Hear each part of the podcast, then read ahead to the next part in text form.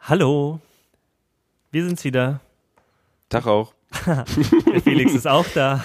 Ja, ich habe gerade nicht damit gerechnet, dass der Einspieler so lang war und war verwirrt. Denn ihr müsst wissen, ihr hört jetzt den Einspieler. Ich habe den Einspieler auch gehört. Felix hat den Einspieler nicht gehört. Das Mhm. heißt, äh, mein Dede war äh, das Sprungsignal. Aha, okay. Ähm, ja, wir sind wieder da. Äh, wir lassen uns ja immer ein bisschen Zeit aufgrund äh, unserer gefüllten, prall gefüllten Terminkalender. Schaffen wir jetzt nicht so oft, wie wir gerne würden. Äh, Felix ist auch, wie ich höre, äh, Ich bin angeschlagen. noch leicht angeschlagen, ja. Also verzeiht mir mein Gehuste, mein Geröchle, meine Stimme, mein Gekrächze. Ich versuche es hier mit der Räuspertaste ein bisschen zu wuppen. Das macht dann das, Das auf Phonik alles wieder weg. Naja, ja, doch macht's. Den Erkältungsglätter auf der Stimme. Ja, das müssen wir den Jungs dann mal vorschlagen. Ja, das wäre echt, das wäre echt ganz gut. So, jetzt ähm, hoffen wir mal, dass das zumindest mit dem Einspieler heute ähm, besser klingt als beim letzten Mal. Da habe ich es nämlich einfach so äh, grob schlechtig davor geschnitten und das hat man auch gehört. Äh, für das ungeübte Ohr war es vielleicht nicht so erkennbar, aber ich habe äh, innerlich gezuckt, sagen wir mal, als ich es mir anhören musste.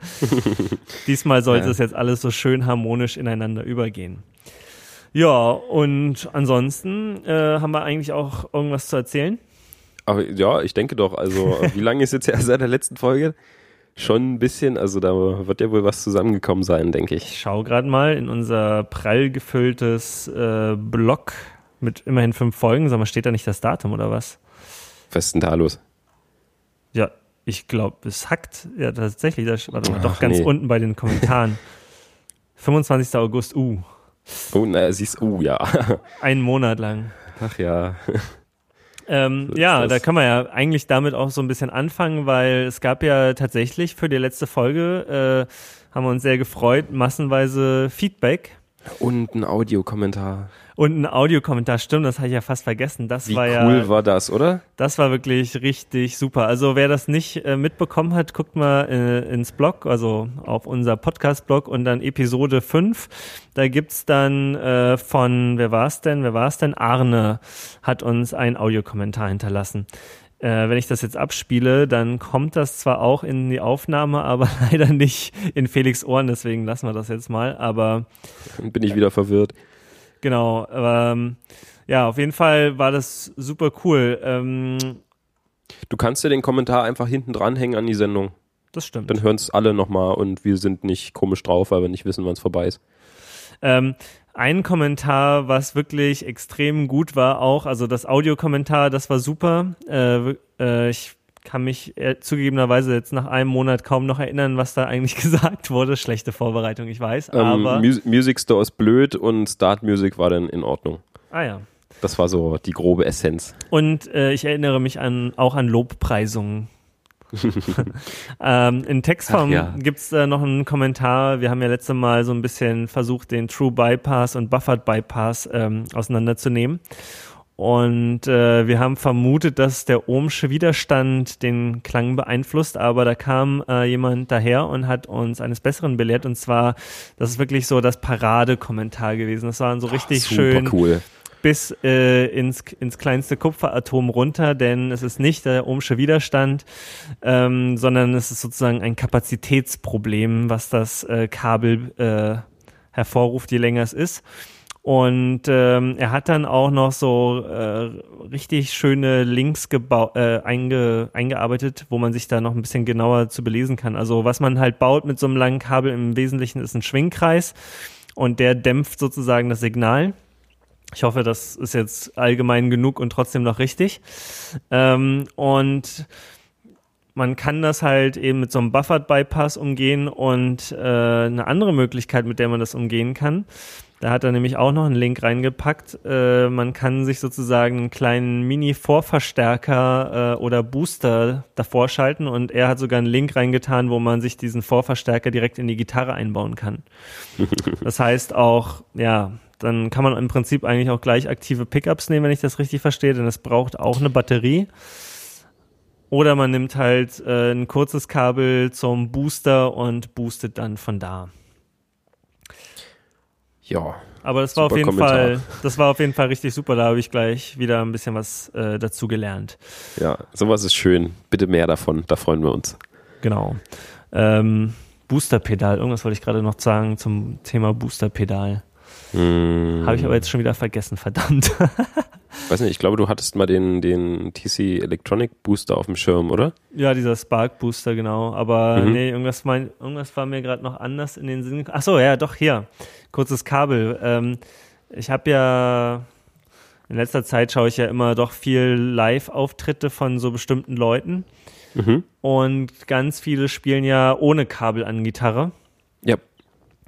Und äh, ich frage mich gerade, also wenn man so einen Funküberträger, Übertrager hat, äh, dann scheint dieses Problem ja zumindest zum Pedalbrett nicht aufzutreten. Und wenn man das dann irgendwo äh, eben auch schön gebuffert irgendwie an seinen Verstärker anbindet, dann könnte man das Problem ja auch vielleicht ganz umgehen. Ähm, jein. Ähm, also wenn du jetzt halt äh, deinen Sender an der Gitarre hast und deinen Empfänger jetzt direkt in einen Verstärker reinsteckst, dann geht das halt, weil dann hast du ja das Kabel komplett eliminiert. Äh, wenn du jetzt noch ein Pedalboard dazwischen hast, machst du das meistens so, dass du halt äh, ein Kabel zum Input vom Amp legst und nochmal ein Kabel nach hinten, der in die Funke reingeht zu der du dann sendest. Das heißt, du hast trotzdem wieder ein bisschen Kabelzeug, wo nochmal Sound durch muss, bevor es zum Verstärker ankommt. Ja, aber ich meine, vom Pedalboard aus zu boosten ist halt einfacher, als wenn du jetzt so den Vorverstärker dir direkt in die Klampfe hängst halt. Ja, ja, okay, das ist sowieso einfacher. Also dann brauchst du halt keine Batterie am, äh, an der Gitarre deswegen. Also ja, nee, das stimmt schon. gut, brauchst die Batterie für den Funkempfänger, aber äh, hast du schon Ja, mal der mit hat so ja einem, meistens auch Strom. hast du schon mal mit so einem Sender gespielt? Äh, ja, also nicht an der Gitarre, am Bass hatten wir so ein Ding mal. Äh, haben wir eigentlich immer noch und eigentlich ist das eine ganz coole Sache. Das war auch ein ziemlich hochwertiger, so ein, so ein echt krasses Sennheiser-Teil und also ich persönlich habe da jetzt keinen Unterschied gehört, ob da jetzt ein Kabel drin hängt oder ob das über diese Funke geht.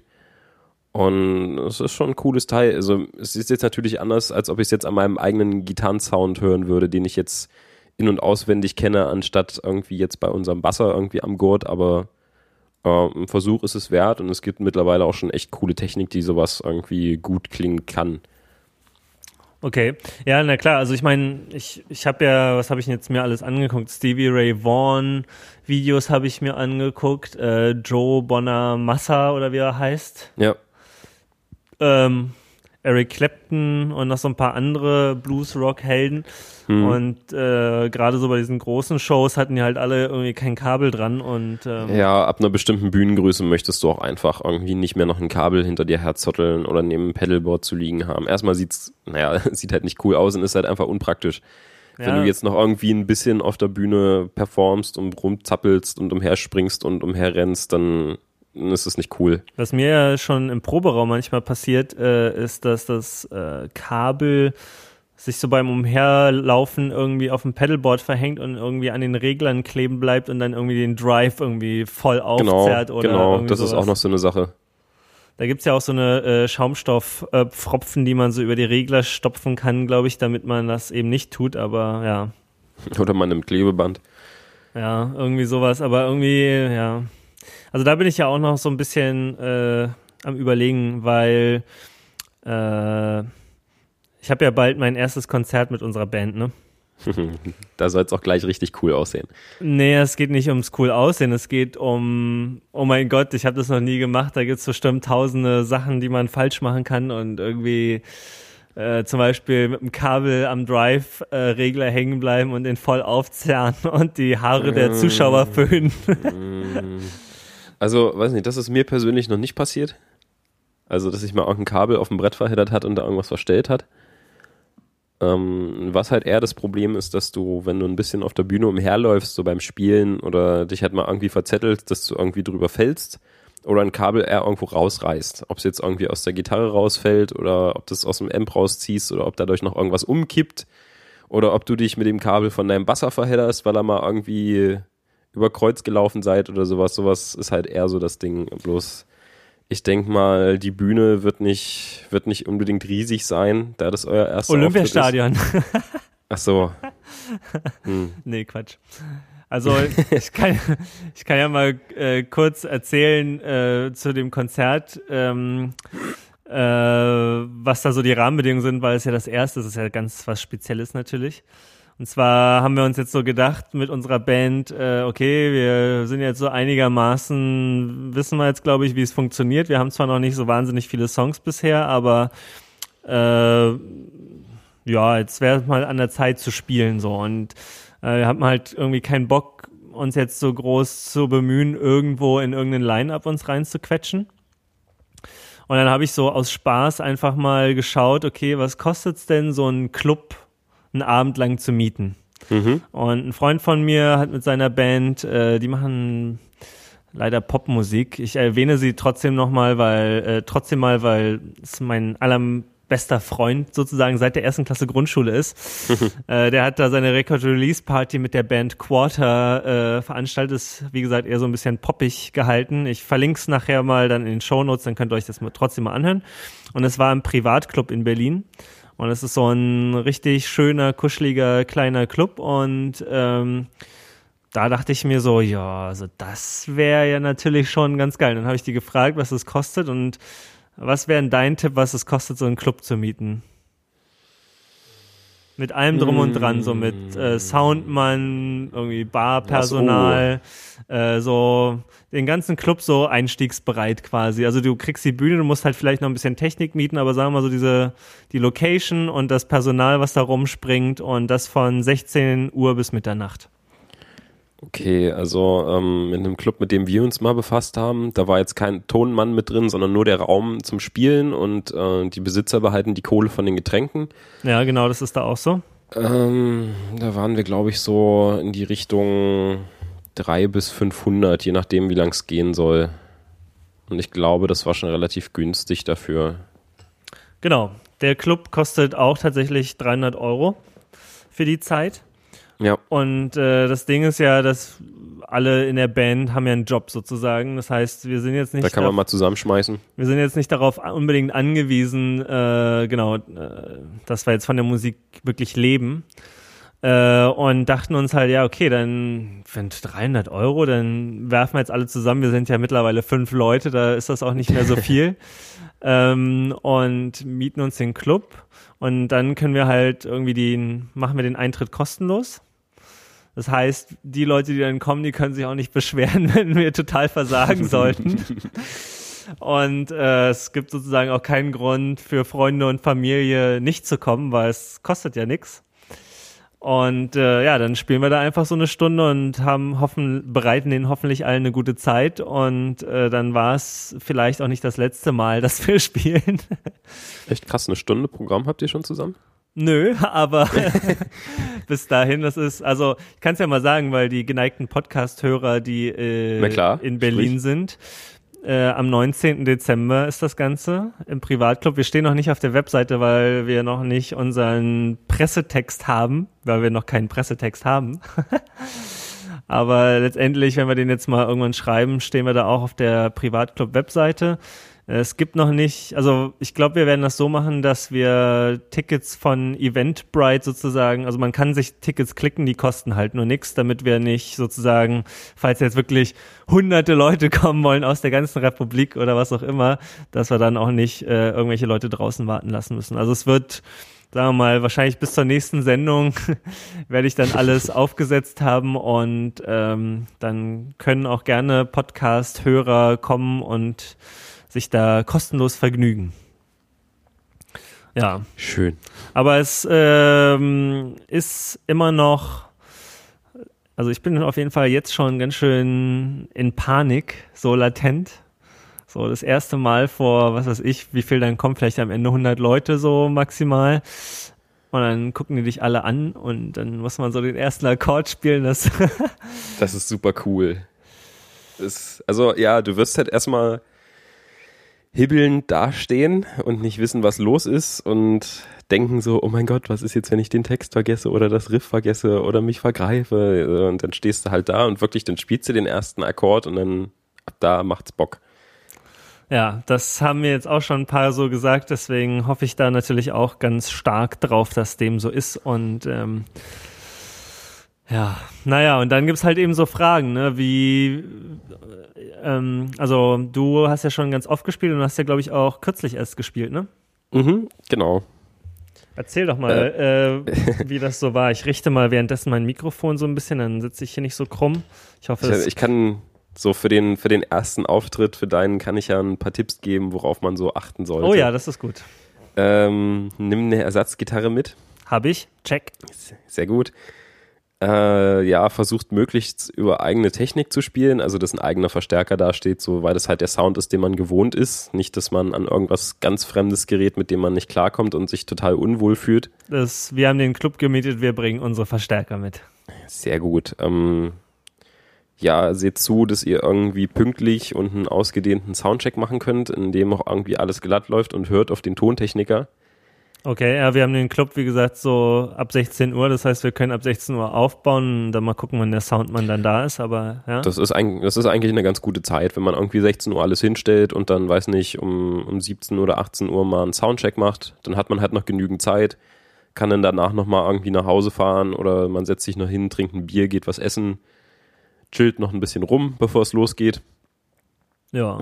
Also es ist halt immer blöd, wenn man ankommt, irgendwie einen kleinen Line-Check macht und dann geht's in einer halben Stunde los und man ist damit überhaupt noch beschäftigt, irgendwie mal Seiten zu wechseln oder so ein Quatsch. Das ja. ist dann immer ein bisschen stressig. Seitenwechseln macht man ja einen Tag vorher. Ähm, ja, es sei denn, man hat einen Tag vorher keine Zeit. Ähm, Oder man hat einen Tag vorher schon gespielt und hatte da keinen Bock mehr.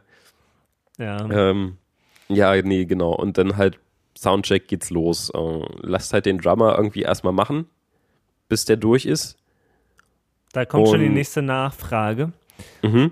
Wie ist denn das Setup von dem Drummer in so einem Live-Ding? Also ich dachte ja äh, bis vor kurzem noch, äh, ja, in so einem kleinen Club, da muss man doch nicht den Drummer mikrofonieren und über die PA schicken, aber dann meinte ein Kumpel von mir, also der eine Drummer meinte, der das auch schon mal, der auch schon mal aufgetreten ist, nee, wenn du das machst, also wenn du das unverstärkt sozusagen oder unmikrofoniert äh, einfach so nackt im Raum lässt, dann klingt das irgendwie zu trocken und zu Ja, es ist, es ist so nicht wirklich differenziert und es ist viel zu weit hinten und das kann man machen, aber ich würde es nicht unbedingt empfehlen. Also meistens ist es halt so, dass wirklich ähm, Bassdrum, Snare, Overhead dran ist und halt wahrscheinlich die Toms nochmal einzeln abgenommen werden. Tatsächlich so, so. ein, so, und das macht ihr auch. Also so würden wir jetzt an die Sache rangehen, ja. Krasse Scheiße. Also wir, wir nehmen halt meistens echt so viel wie möglich ab von dem, was alles dasteht, damit man halt, wenn irgendwie Not am Mann ist, da über die Anlage noch ein bisschen was reißen kann und wenn es halt wirklich äh, laut genug ist, dann lässt man es halt draußen. Aber wenn man halt die Möglichkeiten hat, sollte man es auch nutzen als Techniker, finde ich. Ja. Und also, wenn halt wirklich Platz genug ist und man einen richtig guten Sound machen will und man auch die Möglichkeiten der Halle dazu hat, sogar die Bassdrum mit zwei Mikrofonen, und dann geht das richtig los. Und wo kommen die zwei Mikrofone hin? Ähm, man legt eine Grenzfläche in die Bassdrum rein, recht weit hinten ans Fell ran und steckt noch ein normales Bassdrum-Mikro, wie dieses Ei mit dem grünen Bügel, was du kennst, halt Das vorne ins AKG. Fell- Genau, vorne ins Loch rein. Dann hat man halt das Klatschen hinten vom Fell und den Bass, der vorn rauswummert und kann daraus einen super krassen Bassdrum-Sound mixen. Mm, Wenn man jetzt irgendwie in einem kleinen Club spielt, wo es sowieso am Hallen ist und es voll wird und man alles eh nicht so laut machen kann, dann ist das aber eher erstmal Quatsch. Hauptsache, da kommt irgendwie ein bisschen was durch, was nach Bassdrum klingt.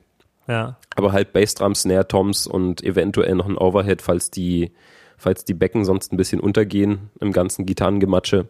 Und dann kommt da schon mal ein bisschen Definition mit ins Schlagzeug.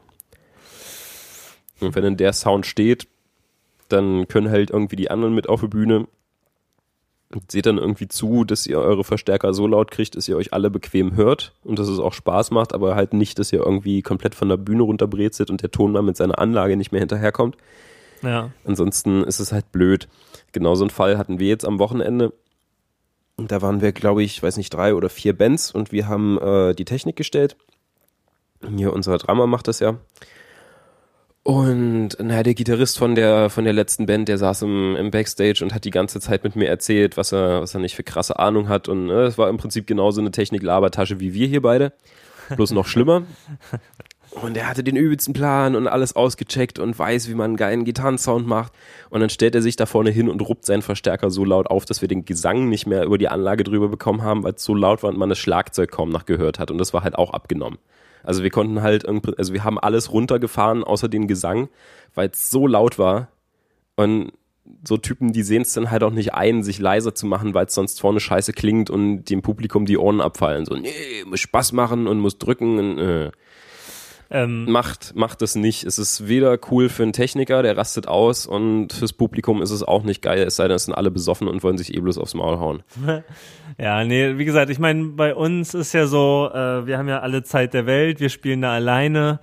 Ähm, wir können da uns schon Zeit lassen, so mit dem Setup. Und was ich mich halt frage, ich meine, im Proberaum, da stellt man, stellen wir ja die Verstärker so laut, dass wir so, ich meine, das Drum, der, der Drummer ist halt erstmal so der Referenzpunkt. Und genau, wir fahren also dann, die Snare ist meistens das lauteste oder die Becken. Und dann fahren wir die Amps so hoch, dass wir halt so eine gute Mischung haben und uns alle hören, aber dann haben wir schon alle Ohrschutz drin, ja. Und in so einem kleinen mhm. Club, ich meine, gut, da verliert sich ein bisschen mehr, aber das ist ja dann trotzdem schon übelst laut wahrscheinlich. Singst du? Nee. Okay, gut, dann hast du schon mal das Problem nicht, dass du äh, auf irgendeinen äh, krassen Monitor-Sound noch hören musst. Ja. Ähm, wenn du dich halt vor deinem Verstärker hinstellen kannst und dich gut aus dem Verstärker hörst und vielleicht noch ein klein bisschen Verstärker auf deinen Monitor legst, dann bist du ja schon mal fein raus. Aber sobald irgendwie Gesang mit ins Spiel kommt und es auf der Bühne zu laut ist und die Monitore nicht irgendwie zu laut gestellt werden können, weil es sonst koppelt und sowas, dann wird es halt schwierig. Das Schöne ist ja auch, unsere Musik hat ja keinen Gesang, wie du vielleicht schon gemerkt Ach hast. Ach so, ich dachte, ihr habt jetzt mittlerweile einen Sänger und das alles waren bis jetzt nur die, die Anfänge. Nee, okay. also wir planen, glaube ich, schon. Dann also, spielt so laut, wie ihr wollt. also ist wirklich der Gesang das, das Kritische. Da, ja, also ähm, ja, schon. Ja, das, das okay. ist halt auch, also wenn, wenn man nicht gerade irgendwie Ahnung von Musik hat, beziehungsweise Ahnung von der Musik hat, die man sich dort gerade anhört, merkt man es auch nicht oft, wenn irgendwie ein, zwei klitzekleine Verspieler drin sind, die meistens nur die Musiker selber kapieren. Ja. Wenn man es noch irgendwie retten kann. Aber wenn der Sänger irgendwie so einen halben Ton daneben liegt und der Background auch noch alles um, umherwabbeln ist, dann wird es natürlich scheiße, weil das hört jeder. Ja. Auch wenn man keinen Plan hat, weil das klingt halt einfach nicht schön. Und ja, dann ist nach dem, also beim Soundcheck ist irgendwie alles okay und naja, dann hat noch eine andere Band über den eigenen Verstärker gespielt und dann ist auf einmal die Bude voll. Dann klingt es ja sowieso alles ein bisschen anders. Man stellt den Verstärker wieder neu ein und macht sich natürlich erstmal noch ein bisschen lauter, weil man ist aufgeregt und man hat Bock zu spielen und man will sich gut hören. Ja, und dann fängt man an zu singen und denkt sich, äh, lieber Techniker, mach doch mal den Monitor lauter und der winkt schon ab, weil es ansonsten instant anfängt zu fiepsen. Hm. Und das möchte auch keiner hören weil es schon so laut ist in so einer kleinen Bude, dass man halt äh, nicht mehr unbedingt viel machen kann und dann wird es richtig ärgerlich. Okay, dann da stehen halt erstmal alle rum und rödeln an Verstärkern rum, dann hört man sich nicht mehr richtig, weil es dann mit dem Monitor auch nicht mehr übereinstimmt, was da rauskommt, weil der Ton man schon nachpegeln musste. Und dann macht es keinen Spaß. Und dann sitzen nach der Mucke alle rum und äh, ich habe ihn nicht gehört und ja, scheiß Tonmann und er kann nichts. Und ja, aber erstmal liegt es meistens doch an einem selbst. Okay. Das heißt, ähm, Gut, also der Tipp ist auf jeden Fall schön so von unten rantasten. Genau. Und äh, dem Thomann zuhören und dann hat man noch Monitorboxen und wenn man irgendwie, also ich würde vermuten, ich kann mich schon selber hören, aber wenn man sozusagen die anderen noch hören will, mehr, dann kann man Richtig. sich ja mit drauflegen sozusagen. Genau. Also wenn es halt wirklich doll kleine Clubs sind, dann versucht man halt auch darauf zu achten, dass so wenig wie möglich von der Bühne runterschallt. Also kann es dann halt auch sein, dass der Tontechniker sagt, ähm, dreht eure Verstärker jetzt, also stellt die nicht so auf die Bühne, dass die genau in eurem Rücken stehen und von der Bühne runter gucken, so wie es im Fernsehen immer aussieht. Ja sondern dass ihr die eindreht, also dass die zum Beispiel äh, seitlich von euch stehen oder dass die sogar mit dem Rücken zu euch stehen, dass die halt komplett nach hinten zum Drummer zeigen, dass es halt nicht von der Bühne zu laut runterkommt. Mhm. Also da hat man mit dem Schlagzeug schon genug Probleme. Und dann kann es halt sein, dass man sich als Gitarrist auf der Bühne auch nicht so toll hört und dann hilft dann Monitor schon viel. Aber der Sound draußen vor der Bühne, wenn man dann halt doch noch ein bisschen mehr über die Anlage fährt, ist dann halt einfach viel besser. Okay, ja, also ich will ja auch den maximal geilen Sound haben. Das ist ja echt so, ähm, genau. ich habe schon so viele Man Konzerte äh, gehabt, wo es scheiß Sound ist. Das ist halt blöd. Und ich, also ich meine, es ist zwar kostenlos und wir haben keinen Sänger, aber es soll halt, äh, es soll so psychedelischer Rock Hörgenuss werden. Ja, Äh, da soll es ja auch so ein bisschen differenziert klingen, wenn dann Genau. auch irgendwer mit der Delay-Gitarre anfängt, dann soll man die auch Ja, raushören und nicht genau. rummatschen. Genau, unser Lead-Gitarrist, der macht ja auch gerne so mit dem Bottleneck und so weiter und der, Ah, schön.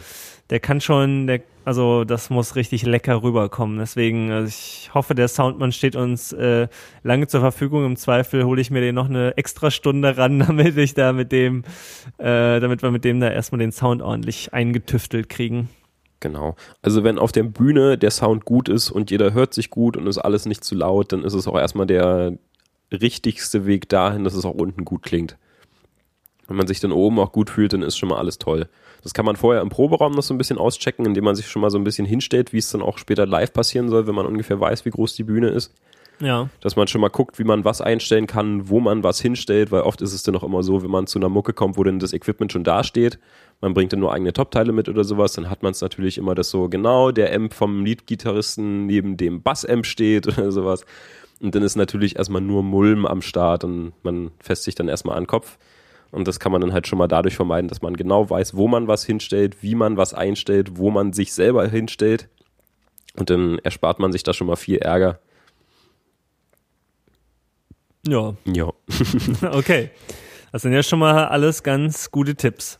Genau, nehmt euch Zeit für einen Soundcheck und wenn es jetzt der erste Auftritt ist, dann versucht gleich irgendwie so entspannt wie möglich ranzugehen, nicht aufgeregt sein, schon beim Soundcheck, das bringt nichts. Hört auf alle, die schon ein bisschen erfahrener sind und euch dann ein paar Tipps geben können Ja, und dann wird das gut. kommst du auch? 19. Dezember Ja. kann man machen. Ich sehe mal zu. Ja, schreib da mal einen Kalender. Genau, sag mal nochmal Bescheid, wenn du hier dein Eventbrite-Dingens durch hast und dann, Also es gibt auf jeden. Fall schon ein Facebook-Event. Okay, dann klicke ich da mal rein. Genau, den ver verlinke ich auch äh, natürlich in den Show Notes und ähm, dann kommt mal alle. Ähm, ja, naja, gut. Äh, so viel, glaube ich, erstmal dazu. Äh, mehr, wenn es dann mehr gibt. Genau. ähm, jetzt könnte ich noch einen nächsten Punkt ansprechen. dann macht das. Äh, und zwar war ich bei einer Preisverleihung. Hui.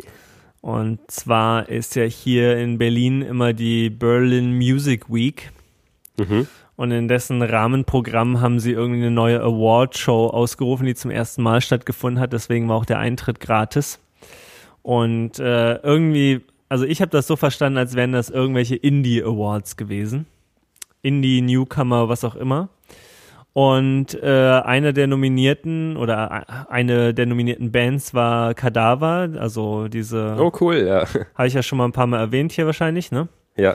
Und äh, ist ja der Drummer von Kadaver, ist ja wie gesagt der Bruder von unserem Lead-Gitarristen und der hat uns dann sozusagen so ein paar Backstage- oder VIP-Bändchen besorgt, sodass wir da gratis an die Bar durften und so.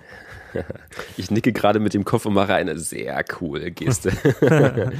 Und ähm, ja, dann waren wir da und dann war, haben wir erstmal ganz viel Bier getrunken und dann war die Kategorie dran und dann waren die nominiert mit irgendeinem schlechten Berliner Hip-Hopper äh, und mit Gibt's DJ gute Berliner Hip-Hopper? mit DJ Kotze. und noch irgendwas. Das war irgendwie bestes Album oder sowas. Und ich dachte mir so, hä? Indie Awards? Hä? DJ Kotze und der hat natürlich auch gewonnen, so. Und irgendwie, es hat alles so, war, war alles merkwürdig, wie man sich das halt von so einer, DJ Kotze. von so einer Award-Show halt, ich meine, der ist cool, der macht geilen Scheiß, aber der ist ja schon voll etabliert, also der ist ja alles andere als Indie gefühlt. Na, aber sind nicht Kadaver auch schon recht etabliert? Ja gut, aber also was heißt etabliert? Ich meine, die haben jetzt mit ihrem zweiten Album haben sie es halt mal in die Top 40 Albumcharts geschafft, aber ähm, das kann man glaube ich schon noch. Sie sind beim Indie-Label und haben ja alles größtenteils selber gemacht, also das ist ja schon mal was ganz anderes als beim großen Plattenlabel und alles äh, äh, hier den Zucker mit, mit dem Strohhalm in den Arsch geblasen zu bekommen, wie man in Berlin so schon sagt. Du hast ja erzählt, es gibt keine Indie-Labels mehr. Ja, das stimmt auch. Ja, aber also so Indie, wie es halt noch heutzutage Indie sein kann, sagen wir mal, ne? Bisschen kleiner. Auf jeden Fall mehr Indie als DJ Kotze. okay.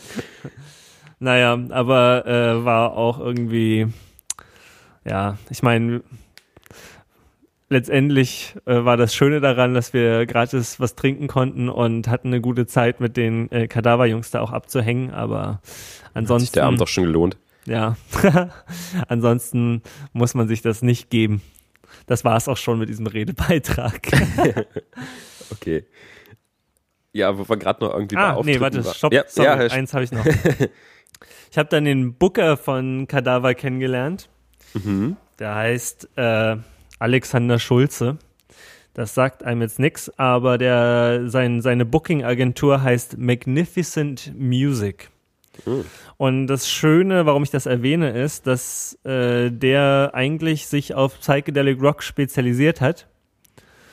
Und wenn man auf die Webseite geht, www.magnificentmusic.de und sich anguckt, welche Bands der so hat, dann kann man, glaube ich, noch so die ein oder andere coole Gitarrenband entdecken, weil der hat wirklich so, also sein, der hat, glaube ich, jetzt einfach mal, ohne jetzt wirklich alle angeklickt zu haben, der hat halt keinen Berliner Hip-Hopper oder sowas da drin. Also wer da hingeht und sich jetzt einfach nur mal sein, sein Line-Up so anguckt und dann den Bands hinterherklickt, kann da auf jeden Fall, glaube ich, sehr schöne Sachen finden, die man vorher so nicht kannte.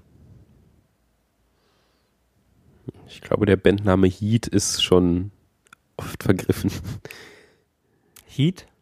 Ja, ich gucke gerade bei denen auf der Seite und da ist eine Band mit dabei, die heißt Heat. Ja. Und ich kenne irgendwie auch noch zwei, drei andere Bands, die auch Heat heißen und auch so ein Psychedelic Rock spielen. Sind aber nicht bei Magnificent Music. Nee, nee, nee, das sind die nicht. Die haben nicht so eine Haare. ja, nee, das nur so als Tipp, den haben wir da halt kennengelernt und ähm, haben natürlich auch von unserer Band White Volcano erzählt und er hat auch unseren, unser Facebook-Event geliked. Aber Kadaver spielen in Berlin am gleichen Tag wie wir. Ja. Schade. Und das finden die Brüder, ne, also der, der, der Drummer von Kadaver, der Christoph, der fand das natürlich nicht so gut. Aber er hat uns dann auf die Aftershow-Party von Kadaver eingeladen, von daher. Na cool. Äh, Gibt es dann immer noch, noch die Brüdervereinigung. Kadaver würde ich mir ja auch mal angucken, glaube ich. Ja. Ich habe da mal ein bisschen reingehört, das die machen schon, schon ganz cool. Äh, die haben auf YouTube auch von dem Konzert im Magnetclub letztes Jahr, da war ich, äh, haben sie zwei ziemlich fette Videos gemacht. Ähm, das bringt mich gleich zum nächsten Thema für unser erstes Konzert. Wie nimmt man das auf? Mit äh, Kameratechnik und äh, Freundefilm mit iPhones oder mit richtig aufnehmen, dass man auch einen anständigen Sound hat? Ja, einen richtigen Sound, weil das Ding ist ja aus der Mixerkonsole kriegt man nur dieses Stereo-Summen-Signal. Es sei denn, der nette Herr Tontechniker hat ein schönes neues Digitalpult mit einem USB- oder Firewire-Ausgang und kann damit genauso viele Spuren aufnehmen, wie er auch reinkriegt. Uh, ah, ich glaube. Da hätte er dann natürlich Glück. Also so machen wir das halt immer. Ähm, der Christoph, der hat einen äh, 16-Kanal Presonus Digitalmischer. Okay. Und ja, dann steht da halt äh, eins unserer beiden MacBooks daneben und dann läuft halt die Mucke mit und dann haben wir davon 1A-Mitschnitt. Aha. Den man dann der Band noch verkaufen kann oder freundlicherweise überlässt, wenn sie es sowieso filmen und sowas und dann klingt es halt nach richtigen Mitschnitt, wie wenn man es im Proberaum macht und nicht nur nach, jemand hat ein Mikrofon hinten in die Ecke gestellt und filmt jetzt, wie alle Leute klatschen. Na, ich meine, selbst die Stereosumme vom Mischpult wäre ja noch besser, aber wenn man ja. halt alle Kanäle selber in der Hand hat, dann wäre es mhm, natürlich Das ist sehr besser. cool. Beziehungsweise, wenn halt der Tontechniker Ahnung hat und es gleich noch bearbeiten kann, aber ihr habt ja da selber Plan. Ja, also ich, ich meine, das, den, die das, ja, das Soundsetup für die PA ist ja ein anderes als das, was man dann später auf die Kopfhörer oder Anlagen geben will. Ja, klar, aber was dann halt aus dem Mischer rausfällt, sind dann halt einfach die, die Signale, die man auch haben will. Ja, ich äh, habe von denen ja so ein PDF bekommen mit ihrer Technik. Da steht, glaube ich, auch drin, welches Mischpult sie haben und dann kann ich ja mal nachgucken. Dann kannst du mal nachgucken. Wenn es irgendwie ein digitales mit einem Ausgang ist, dann kannst du ja fragen, ob du da irgendwie deinen Rechner dran knüppern darfst und ob du die Spuren bekommst. Ja, Cool, guter Tipp. Mensch, hier lerne ich ja richtig was diesmal. Das ist ja. Na, dafür sind wir da. Ja. Und Video, äh, die Kadaver-Jungs, die hatten bei ihrem Magnetkonzert, hatten die, glaube ich, einen mit einem Camcorder ganz vorne oder auf der Bühne sogar. Und äh, dann hatten sie halt irgendwie in drei verschiedene Ecken so eine GoPro gestellt. Oh, GoPro ist geil, ja. Und hatten halt auch die guten GoPros, die halt so eine äh, in Dunkelheit äh, bessere Bilder machen. Ja. Und ja, wenn ihr euch die Videos dann anguckt, sind natürlich auch in den Show Notes verlinkt. Die sind schon wirklich ziemlich cool so für eine Live-Aufnahme. Sowas hätte ich auch gerne. Hm. Ich würde gerne eine GoPro kaufen und die mir äh, bei jeder, bei jedem Konzert, wenn man irgendwie mit gefilmt wird, nach oben an, an den Gitarrenkopf stecken, dass es halt einfach so mein Griffbrett runterfilmt. Das finde ich immer total cool. Ich weiß, das macht jeder und YouTube-Videos sind voll davon, aber ich finde es schön. Aber es ist halt auch immer nur cool für 10 Sekunden oder so, ne? Ja, reicht ja aber. da kommt dann halt so das eine coole Solo drauf von den 50 und dann ist doch gut. Ja. Ich habe drei coole Soli, vielleicht vier. Reicht ja. Ja, ich habe jetzt irgendwie, jetzt wo dieses Konzert, wo dieser Konzerttermin steht, bin ich jetzt aber auch irgendwie nochmal äh, schwer am Üben und mache hier die ganze Zeit so Fingerübungen, um da ein bisschen flotter zu werden und ähm, habe mir noch so ein paar Lessons geklickt. Also ich habe ja, glaube ich, schon mal gesagt, ähm, als ich so ein paar von diesen Stevie-Snacks hab, von dieser Webseite, die sich, oder wo sich der Typ vor allen Dingen so um den Style von Stevie Ray Vaughan kümmert. Und damals habe ich, ich glaube, ich habe schon mal gesagt, dass ich so den Stevie Ray Vaughan Style jetzt nicht so geil finde, weil es halt Texas Blues ist so. Aber jetzt habe ich es mir doch noch mal ein bisschen mehr angehört und der hat auf jeden Fall schon ein paar extrem geile Stücke. Zum Beispiel die Version von Voodoo Child von äh, Jimi Hendrix, die von Stevie Ray Vaughan ist so eine der wenigen, die so richtig ebenbürtig ist, wo man denkt, okay, das ist jetzt nicht einfach nur eine schwache Kopie, sondern die so richtig, so richtig Druck hat.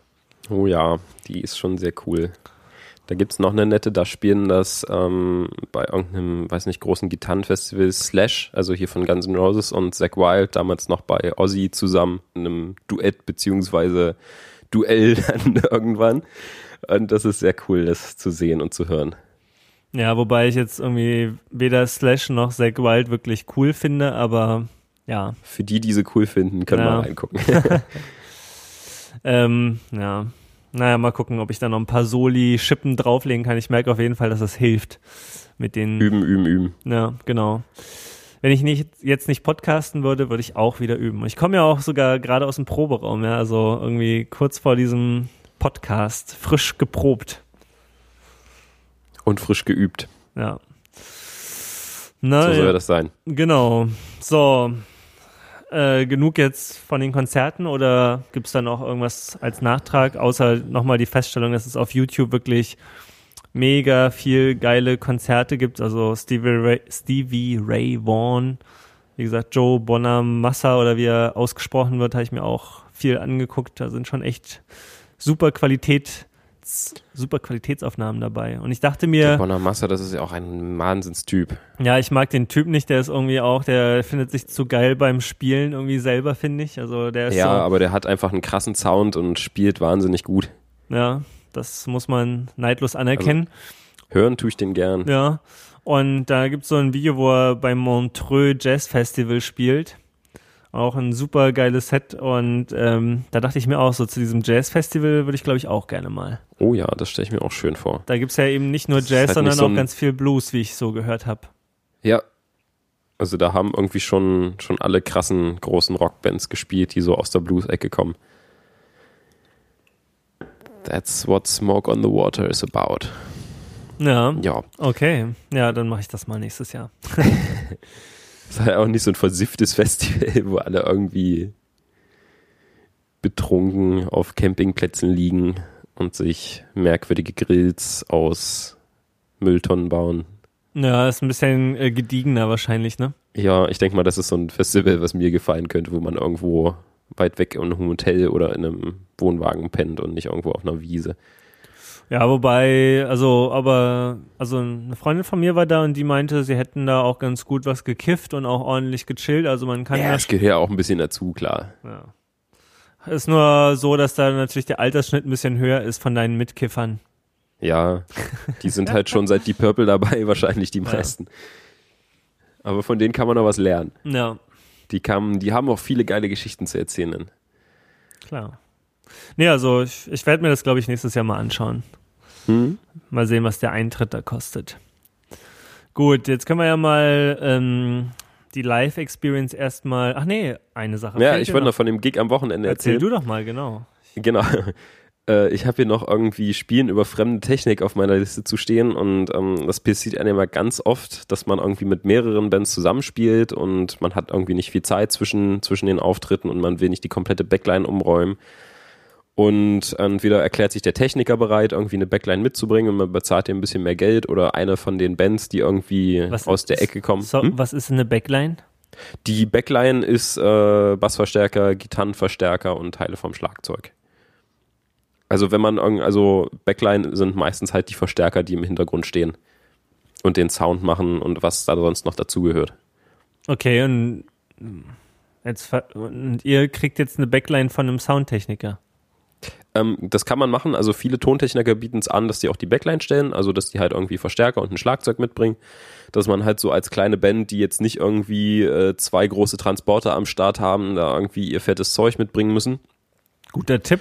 Dann frage ich die nämlich mal, ob die ein Drumkit haben. Zum Beispiel, na klar, so ein Drumkit lässt sich immer ein bisschen blöd transportieren, so als Gitarrist, wenn man da seinen, seinen Verstärker, also auch wenn man irgendwie einen Top-Teil und eine 412er hat, kriegt man das ja auch immer noch irgendwie einigermaßen eingeladen, aber halt als Schlagzeuger, wenn man wirklich nur eine ganz kleine Karre hat, dann ist das Ding halt voll und man kriegt niemanden mehr mit rein, außer vielleicht noch irgendwie einen Beifahrer. Ist das immer so ein bisschen unpraktisch. Nee, und ab und zu gibt's äh, Tontechniker, die sowas mitbringen können, oder es steht halt von einer anderen Band da und dann ist es halt immer erstmal so ein bisschen gruselig oder merkwürdig oder ungewohnt, sich an fremde Technik zu setzen. Das ist immer so ein bisschen gewöhnungsbedürftig. Das hat man auch bei ganz vielen Contests so. Wir haben ja nur schon mehrere mitgespielt, wo dann halt vom Veranstalter meistens äh, die Sachen rumstehen und entweder hat man Glück und die haben sich um einen geilen Techniker bemüht, der auch richtig cooles Zeug mitbringt. Da hatten wir hier schon irgendwie so ein paar Beispiele, wo dann halt irgendwie die komplette Bühne voller Marshall stand und ein richtig fettes Schlagzeug von so einem lokalen kleinen Edelschlagzeugbauer hier aus Leipzig, Rockstroh. Super cooles Zeug.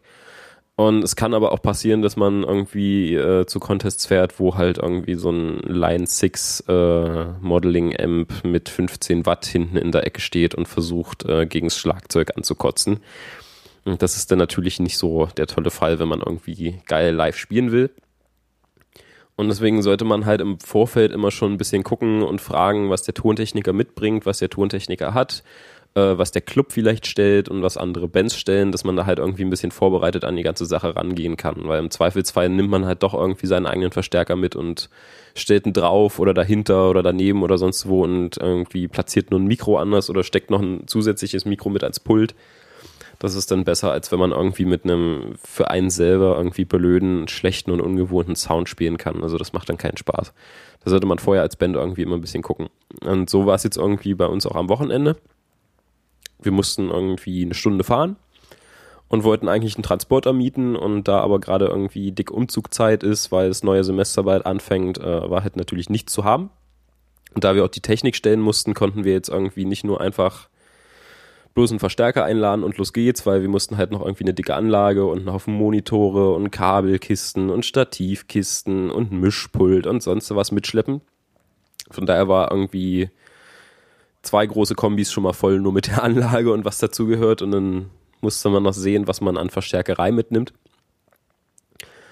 Und ich wusste halt, dass irgendwie ein paar 412er Boxen rumstehen und dass eine Bassanlage und ein Schlagzeug da ist, aber ich wusste jetzt persönlich noch nicht was bin mal davon ausgegangen, dass das jetzt irgendwie eine Marshall 412er ist, aber im schlimmsten Fall steht da irgend so ein Halle-Benton-Zeug. Weiß man vorher nicht. Ich habe halt irgendwie meinen Top-Teil eingeladen und dann ging's los und war dann sehr, sehr angenehm überrascht. Er kam halt da an, okay, von dem Schlagzeug habe ich keine Ahnung, da musste sich unser Drummer mit rumschlagen. Da stand dann aber eine, eine fette, große, gute Hartgebassanlage, die am Ende auch sehr gut klang und eine Marshall 412er Schrägbox mit einem JVM 4 sonst was Top-Teil. Also der mit den meisten Knöpfen vorne dran. Dachte ich mir schon mal, ach, wie schön. cool. Hätte ich meinen Top-Teil also nicht mal unbedingt mitbringen müssen.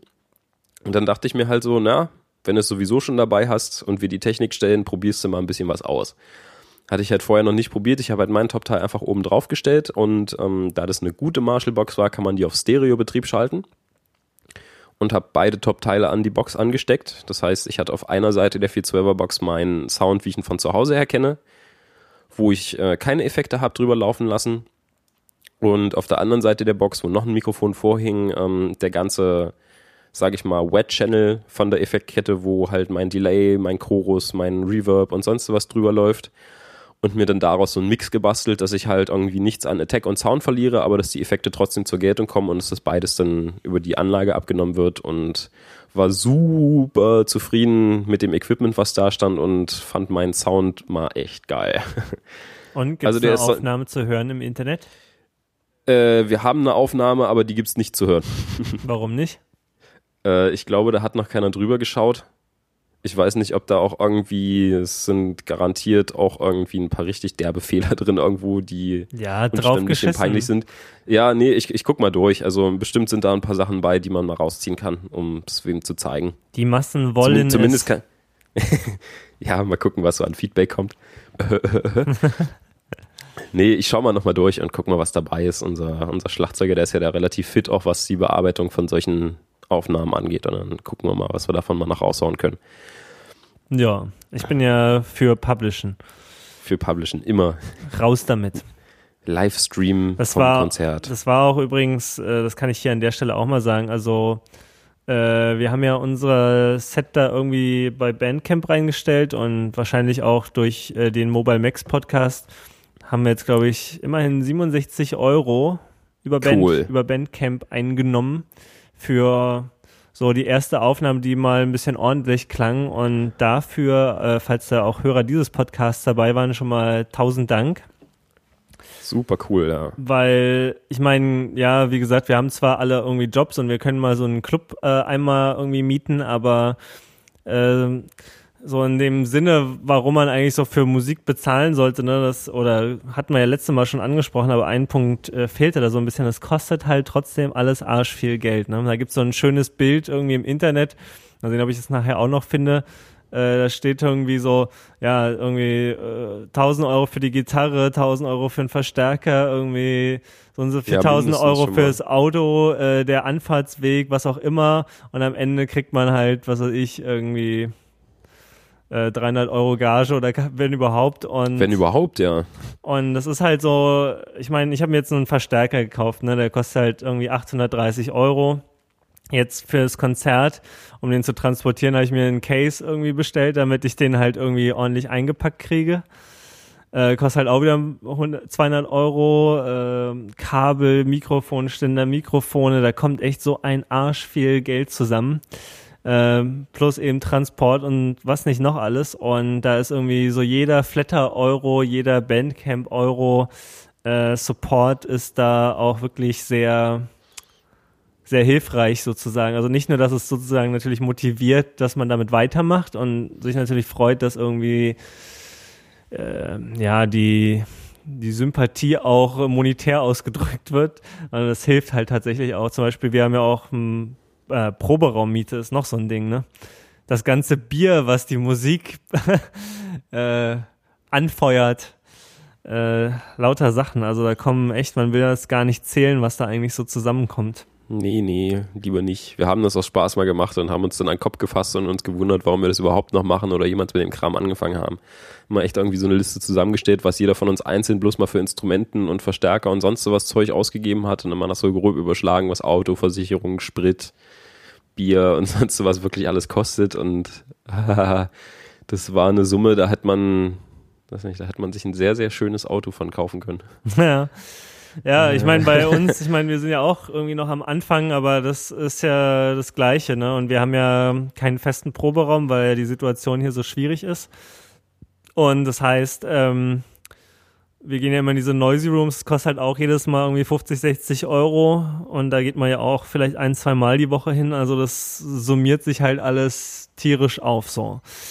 Deswegen, ähm, ich glaube, das vergessen oder nicht vergessen, aber da denken halt auch viele sozusagen nicht dran, wenn sie halt irgendwelche kleinen Bands hören oder auf Konzerte gehen oder irgendwo einen Straßenmusiker sehen. Also ich schmeiß halt immer einen Euro rein, weil ich halt auch jetzt mittlerweile einfach weiß, was das alles so kostet Ja. und wie sehr man sich dann auch so ein bisschen freut, wenn was reinkommt.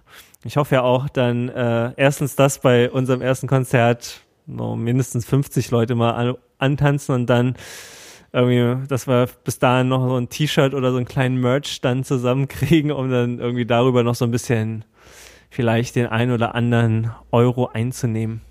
Ja. Ich finde es halt auch einfach immer schön, irgendwie, also jetzt mal ganz unbedacht von dem Zeug, dass man ja schon so viel Geld investiert hat und das muss sich ja mal irgendwann lohnen, sondern es einfach irgendwie Leute dann doch die Musik schön finden, die man selber macht und dann dafür bereit sind, Geld auszugeben. Also mal nicht irgendwie, oh ja, die Jungs, die haben sich jetzt angestrengt und sich hingesetzt und jetzt muss ich denen mal Geld dafür geben, sondern bereit sind so, ach, ich finde es schön und es bereichert mich gerade und dafür gebe ich jetzt Geld. Und das ist ja dann nochmal so der Ausdruck davon, dass man irgendwie da Leute mit erreicht und mit dem Zeug, was man irgendwie selber macht, wovon man meistens denkt, so, geht immer noch besser, aber da echt Leute mit begeistern kann und das ist echt schön. Ja. Ja, ja, ja, ja. Mal gucken, wie das bei uns dann so wird. Aber ähm, ja, wie gesagt, äh, danke auf jeden Fall schon mal für den bisherigen Support, obwohl wir ja noch so ganz in den Kinderschuhen stecken. Das ist auf jeden Fall schon mal sehr gut. Ja, ähm, worüber sprechen wir denn als nächstes? Das war Live-Spielen. ja, ähm, ich habe mir einen neuen Gitarrenständer gekauft ist erstmal oh. recht unspektakulär, aber das Ding ist irgendwie so einen Meter lang und ich muss erstmal gucken, wie ich das so als neues Möbelstück hier irgendwie in mein kleines Zimmer integriere. Wie heißt er denn, der Kleine? Äh, das ist ein Hercules HC äh, GS 525B. Was? ja, ich habe mir gerade bei Thomann offen, deswegen wusste ich jetzt den Namen so schön. Äh, ähm, Pack doch mal den Link in Skype, dann kann ich mir das jetzt auch gleich yep, mal angucken. Mache ich. Äh, es ist ein großer Gitarrenständer, wo fünf Gitarren nebeneinander reinpassen und immer noch genügend Platz haben. Also entweder ob man jetzt fünf Akustikgitarren reinstellt oder weiß nicht, wie viel reinpassen, acht bis zehn E-Gitarren. Ähm, sieht schick aus, ist stabil, und ist cool. Also ich habe halt schon seit Ewigkeiten überlegt, weil ich bis jetzt immer solche einzelnen Ständer hatte, die so ja, jeder ja. kennt und oh, es stand alles einzeln rum. Du hast es ja mal gesehen, überall die Kabel, dann steht da eine Gitarre und da eine Gitarre und man sucht immer und alles steht weit weg und man kommt nicht ran und es steht im Weg und es staubt voll und ach nee.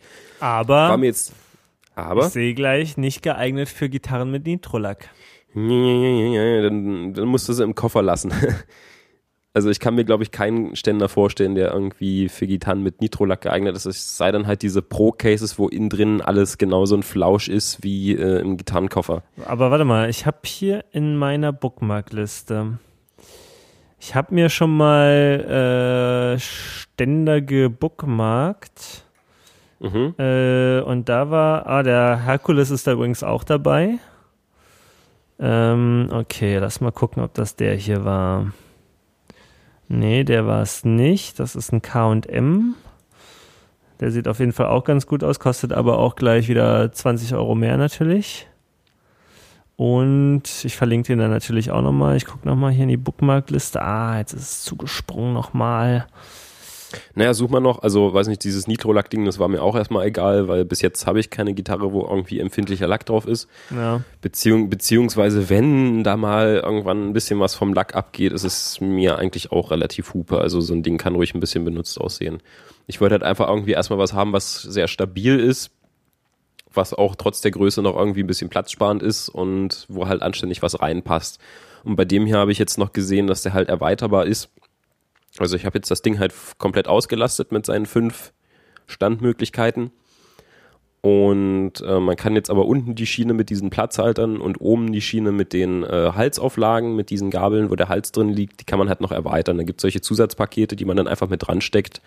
Und dann passen halt auch mehr als fünf Gitarren in das Ding mit rein. So zwischen zwei schmalen E-Gitarren ist ja dann doch immer noch ein ganzes Stückchen Platz. Ja, okay. Das fand ich halt erstmal ganz cool und vor allem für den Preis. Und ich habe das Ding halt vorher schon mal irgendwie ein paar Mal gesehen bei Kumpels oder auf Auftritten, wo das Teil halt rumstand und ich war halt immer begeistert davon, dass es erstmal stabil ist.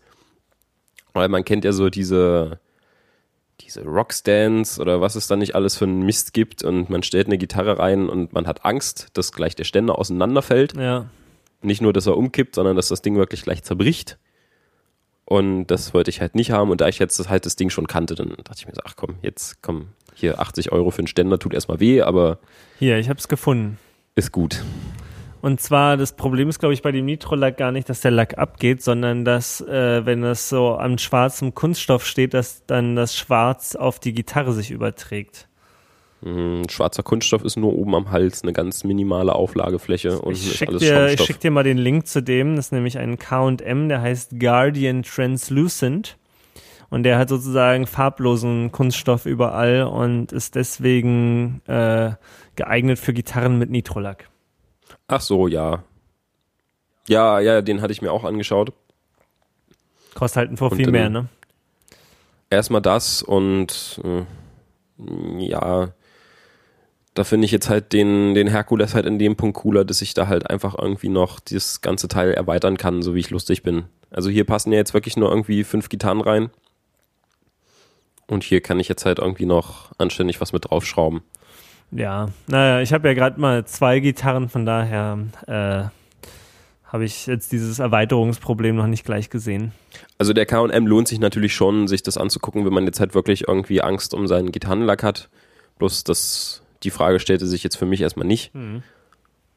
Und wenn ich da jetzt wirklich Angst drum hätte, dann würde ich das jetzt halt noch alles umflauschen, irgendwie mit ein bisschen Stoff. Und dann geht denn das auch.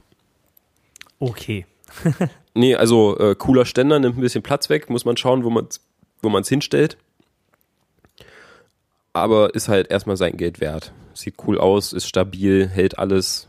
Man kann irgendwie seine überflüssigen Plektren, die überall im Zimmer rumliegen, noch oben in diese Gabel mit reinstecken. Hast du etwa auch Das- dieses Problem? Ja, na, ich habe ja immer diese 12er-Packs mit äh, diesen Carbon-Plektren und äh, wenn die halt mal runtergespielt sind, das heißt runtergespielt, wenn es halt unten nicht mehr spitz ist, sondern ein bisschen runder unten an dieser Kante, wo man mitspielt, dann fliegen die halt raus aus meiner Pedalboard-Dose und kommen dann halt zu Hause auf den Schreibtisch zum Üben.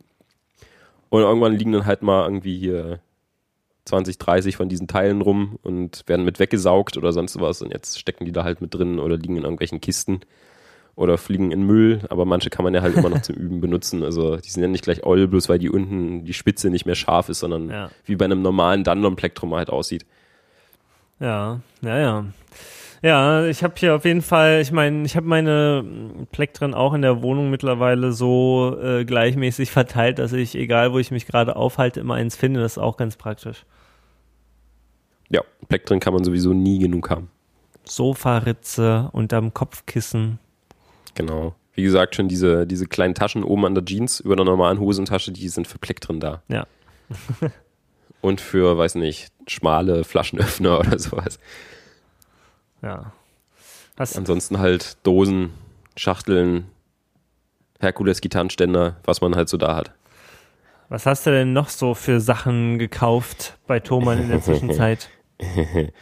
Ich habe einen TC Electronics Trinity gekauft und bin hellauf begeistert. Also wir haben ja schon öfter vom Hall of Fame erzählt, Ja. dass wir das beide toll finden und das Trinity ist ja so ein Ableger vom, also es ist ein Hall of Fame mit zwei anderen Funktionen. Welche waren das nochmal? Erklär nochmal. Ähm, äh, das Hall of Fame hat ja irgendwie so, weiß nicht, 10 oder 11 solche Presets, beziehungsweise Hallformulationen, wie man sie so haben will, ob es jetzt ein Federhall ist, ein Plattenhall, ein äh, Raum, große Halle, Modulation, sonst was. Ja. Und ähm, da wurden halt zwei getauscht, die das Hall of Fame nicht hat und jetzt auf dem Trinity drauf sind. Dafür hat das Trinity jetzt irgendwie die zwei nicht, die da auf den Plätzen vorher auf dem Hall of Fame waren.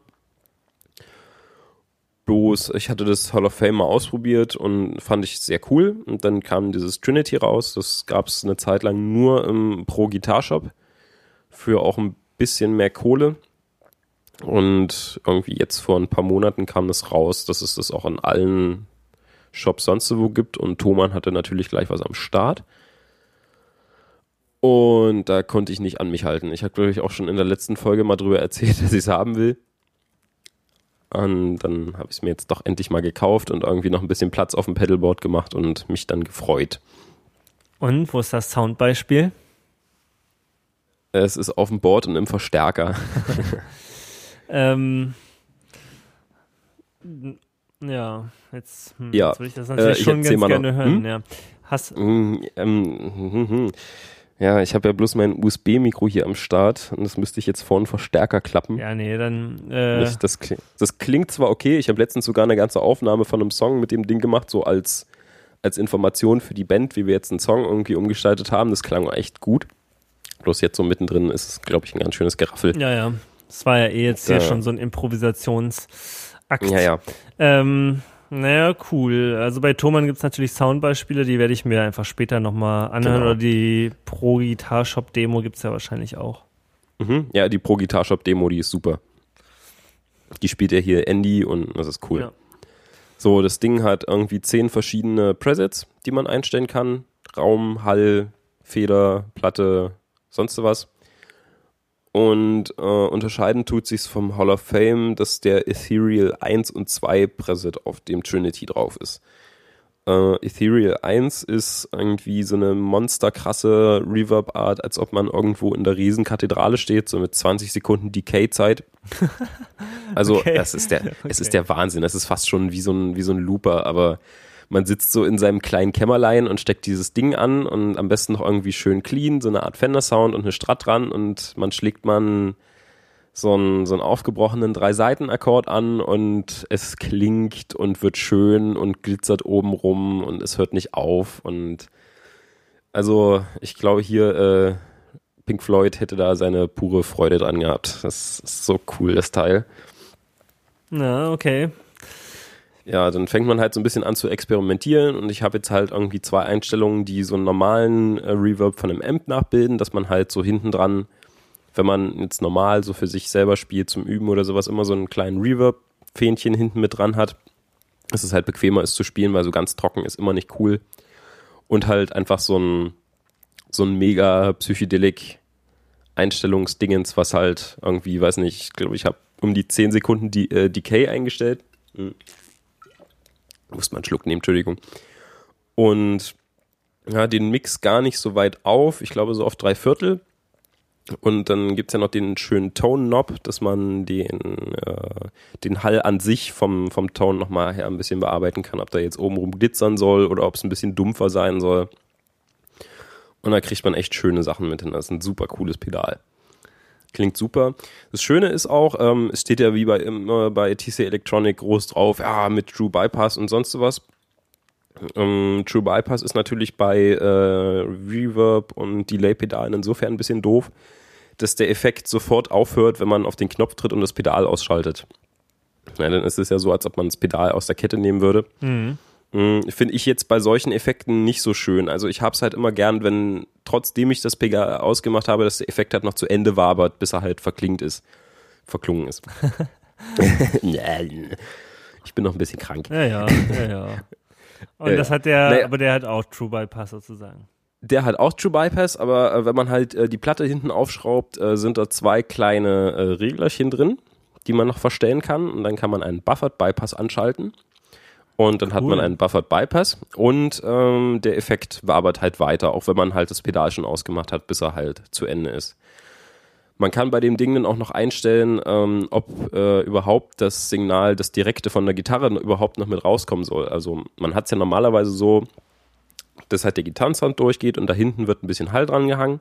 Und bei dem hier kann man es noch so einstellen, dass so ein Effekt entsteht, wie wenn man das Volume-Poti von der Gitarre zugedreht hat, anschlägt und das Poti langsam aufdreht, dass so ein äh, Volume-Pedal-Effekt entsteht. Das kann das Pedal von sich aus. Das kann man in der Software anschalten oder hinten drin im Pedal mit einem äh, mit einem kleinen Schalter, dass halt das Signal von der Gitarre überhaupt nicht mehr durchkommt, sondern nur noch das Reverb-Signal hinten rauskommt. Ähm, Da kann man lustige Sachen mitmachen und man kann es mögen. Mein Fall ist es nicht so, aber äh, es ist natürlich ein cooler Effekt und wenn man es mag, dann kann man es halt einstellen. Also voller Funktionen das Teil und ähm, dann gibt es ja noch diese nette Tone-Print-Funktion wie bei ganz vielen von den TC-Pedalen. Das ist halt eine Einstellung, wo man äh, das Pedal an Rechner anschließen kann oder man sendet mit dem iPhone irgendeinen Sound auf das Teil.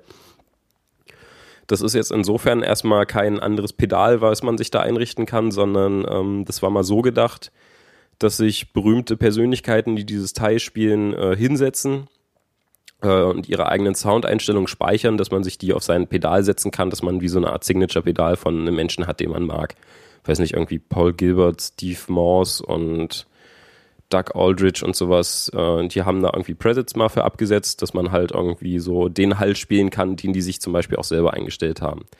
Und jetzt vor einer Weile kam aber diese Toneprint-Software raus, dass man sich auch selber irgendwie äh, ein eigenes von diesen Toneprint-Teilen zusammen basteln kann. Und da hat man halt noch mehr Möglichkeiten, als die man so auf dem Pedal einstellen kann, weil man halt die äh, Regelungsart der Knöpfe verändern kann. Also von wo bis wo die greifen und wie doll die greifen und was die alles verändern, mhm. bis hin dazu, dass man noch eine Modulation auf das Signal mit drauflegen kann, wie das Signal danach überhaupt klingen soll. Also man kann halt das komplette Pedal irgendwie so tunen, bis es einem selber bis ins Letzte gefällt. Das heißt, äh, alle TC Electronics Pedale, äh, die das, dieses Toneprint haben, da geht das, weil ich habe ja das Flashback, da könnte mhm. ich also jetzt auch einfach selber ja. rumtunen. Kannst du machen. Oh. Lädst, du dir, lädst du dir die Toneprint-Software runter oder probierst mal allgemein erstmal mit den Toneprints aus und dann kannst du dir da selber einen eigenen krassen Sound zusammenbasteln. Mhm, das Huckel Signature Delay. Ja, das kannst du dann tun. Also ich, ich glaube nicht, dass man die dann auch selber irgendwie außerhalb des Gerätes speichern kann, aber du kannst auf jeden Fall mal gucken. Ich denke mal, das interessiert dich dann auch, wie du dein Pedal noch irgendwie so ein bisschen tweaken kannst. Da kann man halt nämlich noch mehr lustige Einstellungen machen, als jetzt mit den vier Knöpfen, die auf dem Ding drauf sind. Ja. Das ist echt eine coole Sache. So zum Spielen auf dem Sonntagnachmittag, wenn man nichts zu tun hat. Ja, ich muss ja jetzt ganz viel üben für das Konzert. Ich habe nicht so viel Zeit zum Ausprobieren, aber ich gucke es mir natürlich trotzdem mal an. Ja, nee, ist eine echt coole Idee. Ah, jetzt lädt die TC Electronics Seite hm? hier bei mir gerade nicht. Na gut, hm. egal. Ähm, ja, und, kling, und klingen tut das Pedal halt echt gut. Also mir gefällt es wirklich sehr doll. Ich habe davor mal noch ähm, den Reverb von äh, Boss angespielt. Den haben ja auch sehr, sehr viele. Was hatte ich noch in der Hand? Den, den Strymon Blue Sky, glaube ich, heißt er. Ich habe ja das Strymon Delay und finde es super und dachte mir so, ah, Reverb können sie bestimmt auch. Und irgendwas war es noch, das habe ich jetzt vergessen. Auf jeden Fall klingen die alle auch nicht schlecht. Bloß ähm, das Trinity, das hat mich jetzt halt von wegen hier 20 Sekunden Decay und sowas schon echt begeistert.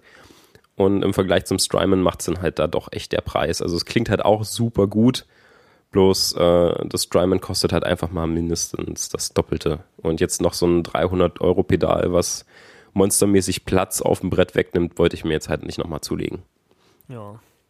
Also für jeden, der ein gutes Reverb-Pedal sucht, Hall of Fame oder Trinity kaufen. Super Ding. Ich bin ja auch mal die ganze Zeit am überlegen, ob ich mir noch ein Reverb-Pedal kaufen sollte, aber irgendwie dieser Reverb von meinem Fender-Verstärker, der ist halt schon eigentlich genauso, wie ich es haben will. Und den habe ich auch immer an und auch nur auf, glaube zwei oder drei. Also nicht zu mhm. krass, mhm. aber halt genau so, dass es so ein bisschen eben ja. das Signal anfeuchtet. ja, dieses Reverb-Pedal, das war jetzt auch das komplette Spaßteil. Also es ist weit von dem entfernt, dass ich ein Reverb gebraucht habe und jetzt unbedingt auf der Suche war sondern ich habe halt irgendwie mal ein bisschen rumgeguckt, was so gibt aus Spaß und dann hatte ich damals dieses Video gesehen vom Pro Guitar Shop, wo sie diesen Trinity vorgestellt haben und dachte mir so, oh, ist das Ding cool. Kleiner Gadget-Hunger halt, ne? Ja, genau. Ich fand das Ding halt cool und wollte es haben. Sieht auch nur so schön aus. Ja, und dachte mir so, ach, das gibt's jetzt hier, komm, kauf's jetzt. Guckst mal, ob du sogar mit in der Band was anfangen kannst. Ansonsten hätte ich mich halt zu Hause irgendwie dran bespaßt. Aber es pa passt super rein und ich find's cool. War jetzt auch noch der letzte Steckplatz, den ich auf dem Brett frei hatte und jetzt ist halt voll. Was hattest du nochmal für eine Stromversorgung? Äh, gar keine.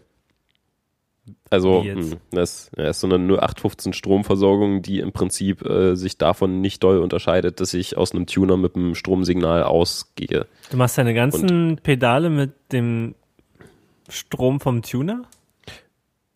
Äh, es ist nicht der Strom vom Tuner, ähm, es ist so eine ähnliche Verteilmöglichkeit wie von einem Tuner, nur mit ein bisschen mehr Saft. Äh, wer das Boss, P Boss BCB 60 Pedalboard kennt, der weiß, von was ich rede. Äh, das ist nicht das geilste, aber es ist bis jetzt das platzsparendste. Und ich bin jetzt gerade dabei, mir ein neues Brett zusammen zu hacken und mir dann auch dir dieses äh, Voodoo Lab 2 zu bestellen. Ja, weil, also, ich jetzt, also auch von hm? T-Rex hm? gibt es ja schöne äh, ja, die sind mir zu klein. Echt? Da gibt es doch auch relativ große. Äh, also ich habe mal ein bisschen umhergeschaut. Hm, ich habe, äh, oh Gott, zwei, vier, sechs, sieben Effekte habe ich gerade drauf. Und brauche halt irgendwie ein bisschen Platz. Und ich glaube, der TC Electronic, äh, Quatsch, nicht TC, T-Rex ähm, Chameleon, der hat fünf oder sechs Stromausgänge. Mhm. Und ähm, der größere, den es gibt, der Fuel Tank Classic oder sowas, mh, hm, der hat zwar viele, aber die sind alle nicht galvanisch voneinander getrennt. Ach, das war das Problem, ja. Okay. Ja, das ist jetzt auch so ein Ding, also Strom, das ist so eine Sache, da habe ich überhaupt keine Ahnung von. Äh, ich weiß jetzt nicht, ob das was bringt, aber das ist genauso ein True Bypass-Teil, aber alle sagen immer, nee, kauft das nicht. Wenn er da irgendwas Merkwürdiges dran steckt, dann brummt's. So, ich habe jetzt auch schon von vielen gehört, die dieses Voodoo Lab haben, dass es irgendwann mal brummt, aber äh, kann ich nicht beurteilen. Von daher kaufe ich erstmal das, was irgendwie mir ein bisschen cooler erscheint. Bei dem Voodoo Lab ist es auch für mich ein bisschen besser, weil äh, der Strom äh, vom Kaltgerätestecker nach hinten rausgeht und nicht zur Seite. Also der T-Rex Fuel Tank Chameleon, der hat, ja, der hat, der hat halt nur fünf, ne, fünf, sechs. Mhm. Das ist ein cooles mhm. Teil. Unser zweiter Gitarrist hat den, der funktioniert gut. Der ist stabil, der tut, aber okay, ist verstehe. Halt mich, Na gut. Für mich persönlich zu klein. Ja. Nee, also ich habe jetzt, ich war letztens im Baumarkt und habe mir irgendwie ein Brett gekauft, Schrankgriffe und eine Dose Lack und ein bisschen äh, hier Zeug, na, Klettband. Ich habe ja schon ein kleines selbstgebautes Pedalboard hier zu Hause mit meinen ganzen abgelegten Boss-Pedalen, bloß ist es mir ein bisschen zu klein. Und na, jetzt kommt halt demnächst mal noch äh, diese Voodoo Lab, Pedal Power, sonst was, Stromversorgung ran und ein anständiges Case dazu und dann bin ich gut ausgerüstet und brauche nie mehr was anderes. Ja, famous last words. ja, ja, beim Gitarristen sowieso nicht. Da braucht man immer noch was anderes, beziehungsweise will man was haben. Bloß dieses Boss-Pedalboard, das habe ich mir halt damals so gekauft, weil ich mir dachte, so, hm, hast keine Ahnung, nimmst du mal, da ist alles mit bei, was du brauchst. Da ist halt gleich eine, eine Handvoll Patchkabel dabei gewesen und halt so ein bisschen Strom. Und da ich damals irgendwie sowieso nur Boss-Pedale hatte, außer meinen War-Pedal, hatte das auch ganz gut gepasst, weil die da halt 1A drin sitzen. Und das hat bis jetzt auch eigentlich ganz gut funktioniert, würde jetzt auch immer noch weiter gut funktionieren. Bloß, ähm, ich denke mir dann so, naja, das ist halt irgendwie ein ziemliches Geraffel und ich muss ein bisschen quetschen, dass ich das da alles reinbekomme. Und deswegen muss es jetzt mal irgendwie was Anständiges werden. Habe ich aber auch schon irgendwie 1030 Mal drüber erzählt, dass ich mir ja. ein neues Pedalboard bauen will. Das Ding, was jetzt. mich ja bei den Pedalboards am meisten nervt, ist dieses Klett. Irgendwie, das ist einfach. Also zum Beispiel, wenn ich meinen Koffer äh, hochkant stehen lasse eine Weile. Dann löst sich das ein bisschen ab, ne? fällt das einfach ab. Und dieses Klettband, also die Pedale, die sind auch ganz ja. oft nicht dafür gemacht, äh, dass man da Klettband unten ranklebt. Zum Beispiel die Boss-Pedale, die haben alle irgendwie Gummi unten dran. Ja, bei den Boss-Pedalen musst du das Gummi echt abmachen, sonst wird's nichts. Es ist total nervig. Ich werde jetzt, glaube ich, als nächsten Pedalboard-Optimisierungsschritt äh, folgendes machen. Das habe ich woanders schon mal gesehen. Ähm, also das heißt, du hast eher äh, das Problem, dass sich das Klettband von deinen Pedalen ablöst, anstatt dass das Klettband auf dem Brett nicht richtig hält, ja, das oder? Klettband bleibt in der Regel eigentlich auf dem Filz drauf, ja. Hm, ja, okay, also das Problem habe ich jetzt halt soweit im Griff. Also ich habe bis jetzt überhaupt kein Klettband, meine Pedale liegen nur drin und halten von selbst. Wie denn das denn? Ach so, wegen diesem, weil da so eine Mulden sind, ne? Erstmal, also nee, die Mulden, die benutze ich gar nicht. Ähm, da sind Moosgummimatten drin und die hindern es erstmal vom Wegrutschen und das Pedal, ähm, wenn ich also dieses Case, wenn ich es zuklappe, äh, sitzen die Pedale halt so weit im Schaumstoff drin, dass da einfach nichts umherwackelt. Also es ist alles stabil, so wie es ist. Deswegen müsste ich sie bis jetzt noch nicht festtapen. Äh, bei den Boss-Pedalen hatte ich das gleiche Problem, wie du jetzt beschrieben hast, dass da auf das Klettband nicht hält. Gerade bei den großen äh, Twin-Pedalen. Oh, also bei denen ist es halt wirklich so, dass man das Gummi unten abmachen muss. Aber ich denke mal jetzt einfach, ich habe es auch schon mal ein bisschen probiert. Also ich habe eine, eine Velcro-Schicht unten drunter zwischen meinen Pedalen, die jetzt bloß auf dem Brett liegen. Das verhindert auch noch mal ein bisschen das Rutschen. Ähm, die sind halt alle glatt unten drunter. Da ist nichts dran, was irgendwie, da sind zwei Gummifüßchen und das war's. Also da sind nicht so eine Gummischichten und da hält es eigentlich sehr, sehr gut. Ja, was ich jetzt halt dachte, was ich jetzt noch als nächstes mache, das habe ich auch schon bei anderen Leuten gesehen, die äh, machen unten sind ja immer so meistens Schrauben doch an diesen Pedalen dran und mhm. da so ein Metallband, äh, Lochband, wie auch immer man das nennt, weißt schon, was ich meine? Ja, ja. Nehmen und äh, das so zwischen Schrauben Wird's festgeschraubt und dann auf dem aufs, einfach aufs Holz schrauben, dass sich dann nie wieder irgendwas ein Millimeter rührt so. Ja, das ist eigentlich auch eine gute Idee. Äh, ich überlege gerade noch, ob ich so dieses normale Klettband von Tesa benutze, wo ich jetzt sowieso schon noch irgendwie zwei Rollen da habe, weil kann man immer mal gebrauchen.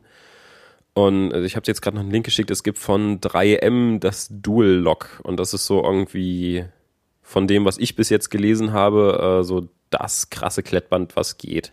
Das ist halt nicht so ein, so ein Klettband, wie man es bis jetzt kennt, das halt irgendwie eine Seite Haken hat und die andere Seite ist flauschig, sondern das sind äh, zweimal Hakenseiten, die sich dann ineinander stecken und mega festhalten sollen.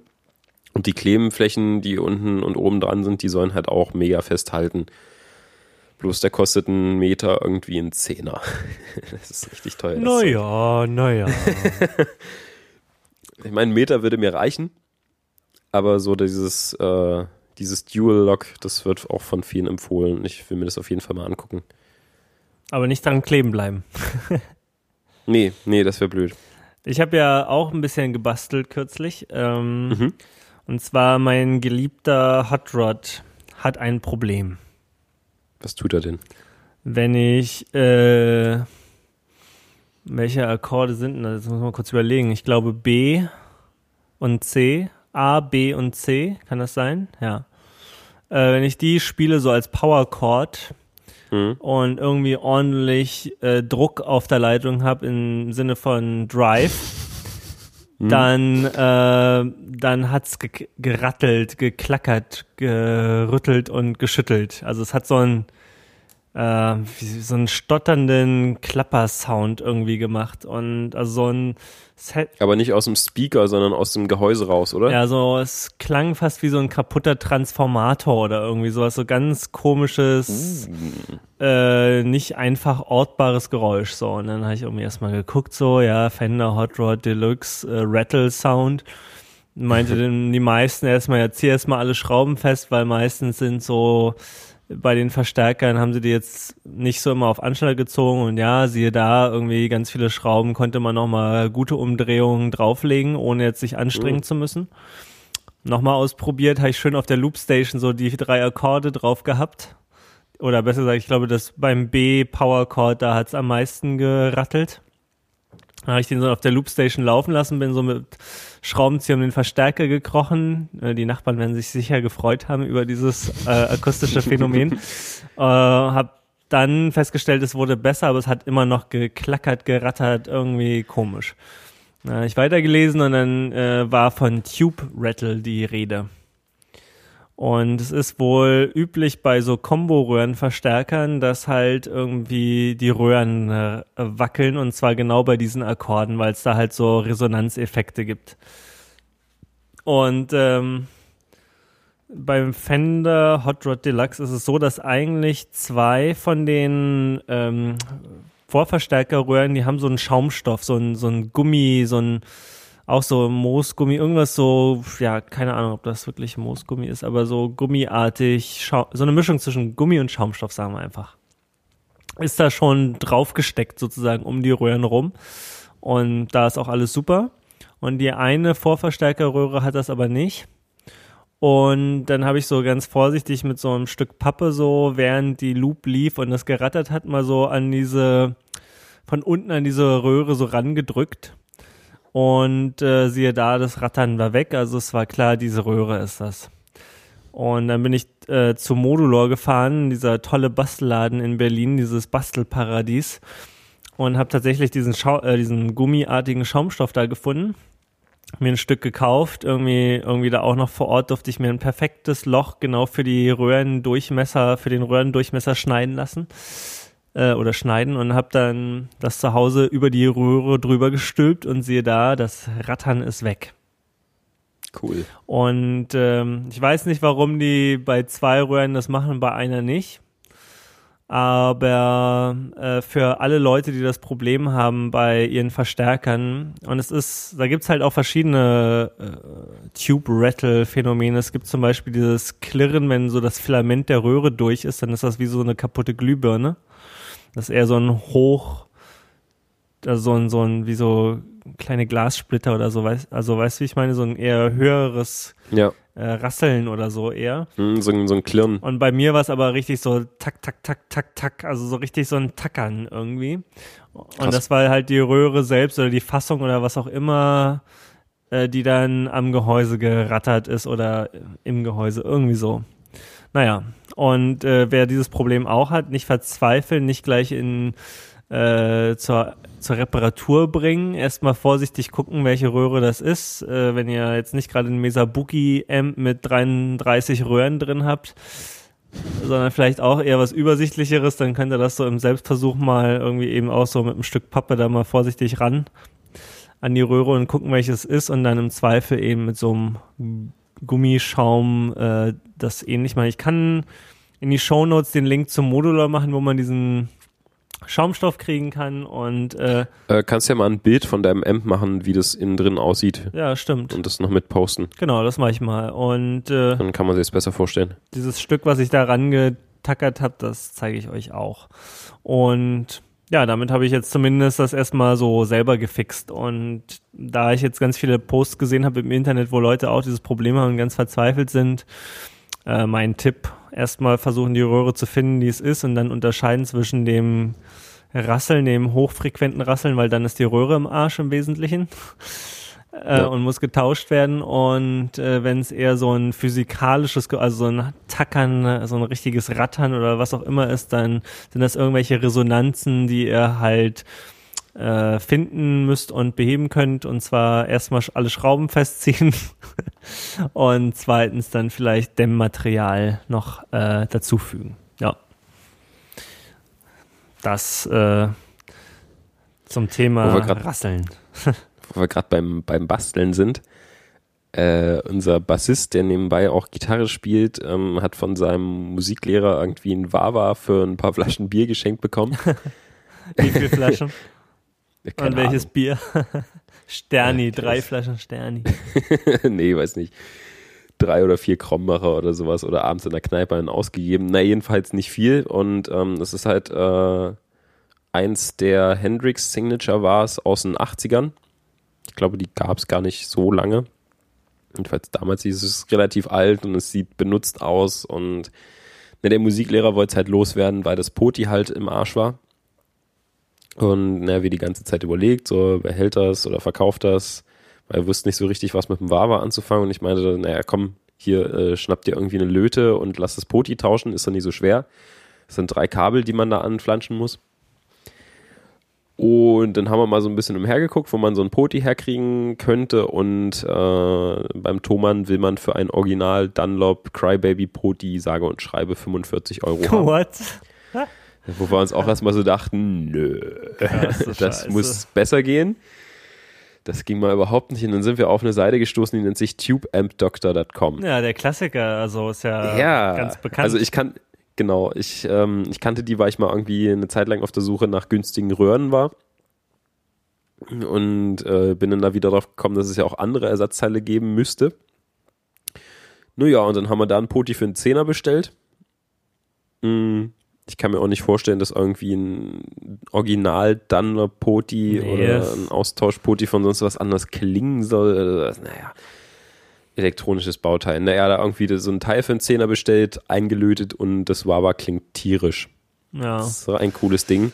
Also das ist halt natürlich noch äh, eins von den alten, wo man bedenken muss, äh, die haben noch keinen klassischen 9 Volt Anschluss, also so wie die, die man jetzt alle kennt, sondern da ist noch ein Mini-Klinkenstecker dran für die Stromübertragung. Ah, ja. Das ist bei den ich glaube, auch bei den neueren weiß ich es nicht mehr. Unser Gitarrist musste sich noch umlöten lassen, aber zumindest vor ein paar Jahren war das auch noch an den Big Muffs dran. Ja, ja genau, die äh, äh, Electro Harmonics, so heißen die, ne? Die ja. hatten das auch eine ganze Zeit lang. Genau, also da kommen halt irgendwie nicht viele mit klar, bloß ähm, bei den meisten äh, Stromversorgern ist entweder ein Adapter auf diese Mini-Klinke dabei oder äh, ein Adapter von diesem, ich glaube ein Coax-Anschluss ist es, äh, auf diesen ähm, 9 Volt Batterieanschluss, den man ah, dann ja. halt an mhm. den ins Wawa reinsteckt und an die, äh, da wo sonst die Batterie steckt, da halt den Adapter dran klemmt. Also man kriegt es schon betrieben. Wir haben es erstmal mit einer Batterie getestet, weil wir damals noch nichts da hatten. Und Hendrix Wawa aus den 80ern fetzt. Da kann man ja noch ein bisschen am Poti rumdrehen, wie man sich so ein, ein eigenes Wawa halt tunt da schraubt man halt dieses, äh, diesen, ähm, na, wie soll ich es beschreiben? Da ist ja eine Zahnstange drin, die am Poti dreht. Und äh, damit die nicht abhaut, ist dahinter so ein, so ein kleines Stück Plastik. So, das schraubt man halt ab, nimmt es weg, klappt die Zahnstange weg und man kann halt, also das Poti hat ja noch ein ganzes Ende Spiel. Da kann man sich dann halt so den eigenen Sound vom Barber noch ein bisschen einstellen, je nachdem, äh, ob es dolle höhenreich sein soll oder ob es ein bisschen ins Dunklere gehen soll. Und dann, nachdem wir dem da ein bisschen rumprobiert hatten, hatten wir halt ein super cooles neues Wawa irgendwie, weiß nicht, für 12,50 Euro letztendlich insgesamt, was äh, alt ist und super gut klingt. Plus natürlich also, eure Arbeitszeit. Ja, das hat keine fünf Minuten ja, ja. gedauert, dieses Ding da einzulöten, ist ja nur echt nicht schwer. Und ja. war nur auch schon ewig nicht mehr irgendwie am Löten, von daher hat es auch mal wieder Spaß gemacht. Aber wenn mal irgendwie was an einem Effektpedal kaputt geht oder an der Gitarre, wenn man da irgendeinen Poti kratzt oder sowas, irgendwie nicht gleich ausrasten, verzweifeln und das Ding in den Müll schmeißen oder zum Gitarrenbauer rennen und teuer Geld bezahlen, sondern einfach mal irgendwie ein bisschen gucken, günstiges Ersatzteil bestellen und ruhig mal irgendwie selber ran da mit dem Lötkolben an das Ding. Also es macht Spaß und es lohnt sich. Wobei, ja, gut, aber manchmal, also. Ich weiß jetzt nicht, ja genau, also ich weiß jetzt nicht, ob ich in meinem 300 Euro Delay-Pedal rumlöten würde, wo einfach nur eine fette Platte drin ist, aber mal so ein Poti selbst anlöten oder einen Tonabnehmer anlöten, ich denke mal, das kriegt man schon noch selber hin. Ja, ich habe gar nicht den richtigen Lötkolben, um die, muss ja beim Tonabnehmer, muss ja auch noch die Masse ans Poti löten. Und das macht man ja üblicherweise mit so einem ordentlichen Stück Lötzinn und das Poti leitet aber die Wärme so gut ab, dass mein schmächtiger Lötkolben das gar nicht schafft, da das äh, Lötzinn sozusagen heiß genug zu machen. Hm. Da gibt es noch unterschiedliche Arten von. Ähm, ich habe ja die, äh, die Nickelkappen von meinem Tonabnehmer von der Hackstrom abgemacht und Plastikkappen draufgesetzt, weil es ein bisschen aggressiver und offener klingt. Und ähm, die Kappen, die sind äh, auch nochmal an das äh, Tonabnehmergehäuse angelötet mit einem so einem Batzen Blödsinn. Mhm. Und das ist halt äh, so heftiges Zeug, dass man das auch mit einem normalen, gut bestückten Lötkolben nicht wegkriegt, sondern da braucht man schon richtig doll Feuer für. Also ich habe es mit meinem, den ich hier habe, nicht hinbekommen. Den musste ich echt irgendwie so mit einem Cuttermesser und ein bisschen Nachdruck aufmeißeln. Hm. Ja, man das, braucht das auch so eine breite Lötspitze für so einen richtigen Spaten. Ja, also ich habe eine, eine Lötpistole hier. Die ist sowieso ein bisschen breiter und aber hm, bei den Tonabnehmern ging es nicht, aber was jetzt irgendwie so mal Potis anging oder mal irgendwie hier äh, Klinkenbuchse nachlöten und sowas, da hat es bis jetzt immer gereicht. Ja, na gut. Na, ich habe ja auch schon, hatte ich ja auch schon erzählt, die Tonabnehmer mal in meiner Les Paul Kopie gewechselt ja. und das, also wenn man, gerade wenn man so günstiges Zeug hat, dann kann man schon mal so sich ein bisschen ausprobieren. Ich träume ja auch immer noch davon, irgendwann mal so, es gibt ja immer so gebraucht Gitarrenläden, da irgendeinen so alten Schatz zu finden, ja, der, wo das Griffbrett und eigentlich alles super ist, aber vielleicht halt die Elektronik totaler Schrott. Und dann da so mir das selber alles wieder hoch zu restaurieren. Oh ja, ähm, hm. Da bin ich gerade dran an so einem Projekt. Unser, unser Schlagzeuger, der früher unser Bassist war, der hat noch ganz viele alte Bässe von seinem Opa.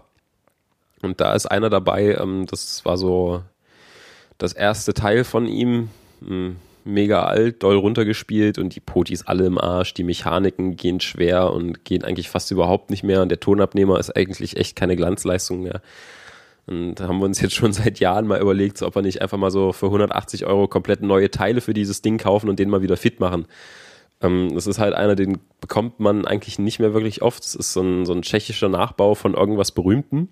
Nennt sich Wie kommt Bass, sieht äh, total krass aus, im Prinzip wie so eine, so eine abgespacede Telecaster. Okay. Und weiß nicht, mit einem, mit noch einem F-Loch drin, also wie so eine Custom, ein weißer Body, schwarzes Schlagbrett. Also, weiß nicht, sieht halt total cool aus und hat nicht jeder. Und wenn der jetzt auch noch mal wieder anständig klingen würde, dann wäre es natürlich super cool. Einfach so aus Spaß und einfach mal an so einem Teil rumzulöten. Ja. Ja, ja, genau. Das macht schon auf jeden Fall Spaß. Nur wenn man das äh, an seinem Primärinstrument macht, dann ist es natürlich. Äh, ja, da sollte man schon doch ein bisschen Plan mitbringen. Wenn man aber irgendwas hat, woran man sich zum ersten Mal so austoben kann, zum Üben, dann ist es echt gar nicht so schlecht. Dann kann man das ruhig mal wagen. Ja. Genau, mehr Mut zum selber machen. Und jetzt zur Not, wenn man mal bei einem Poti anlöten an seinem Hauptinstrument wirklich was verkackt, so, dann kann man ja halt immer noch zum, zum Laden gehen und das halt machen lassen. Aber wenn man es wenigstens mal selber probiert hat, dann geht's ja schon mal. Ja. Fällt gerade noch ein, ein Effektpedal, was ich ja gerne noch hätte, was mich immer wieder aufs Neue in den Bann zieht, ist ja dieser T-Rex Müller. Den mhm. hat ja unser Hauptgitarrist oder unser zweiter Gitarrist sozusagen, ähm, der hat den ja immer ähm, am Start und ich finde ihn so obergeil. Kann ich gar nicht anders sagen. Also nicht nur, dass er diesen Boost und Drive hat und man beides gleichzeitig und unabhängig voneinander benutzen kann.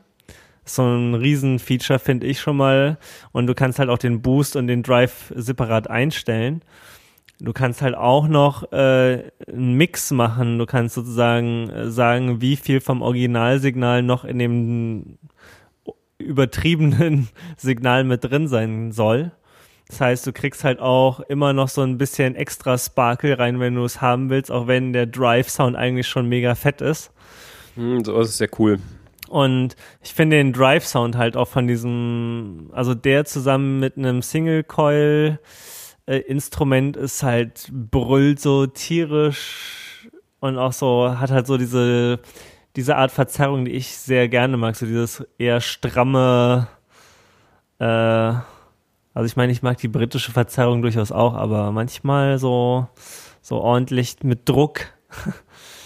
Finde ich auch ganz gut. Also diesen, den Möller, den Originalen, den gibt's ja nicht mehr. Sie haben jetzt den Möller 2 rausgebracht und ich finde das Design jetzt nicht mehr so geil, ist vielleicht besser lesbar. Die davor, die waren wirklich sehr schlecht lesbar, so von oben ähm, aber ja, wahrscheinlich haben sie trotzdem die gleiche Technik drin und deswegen früher oder später wird es mal so ein Möller werden, glaube ich.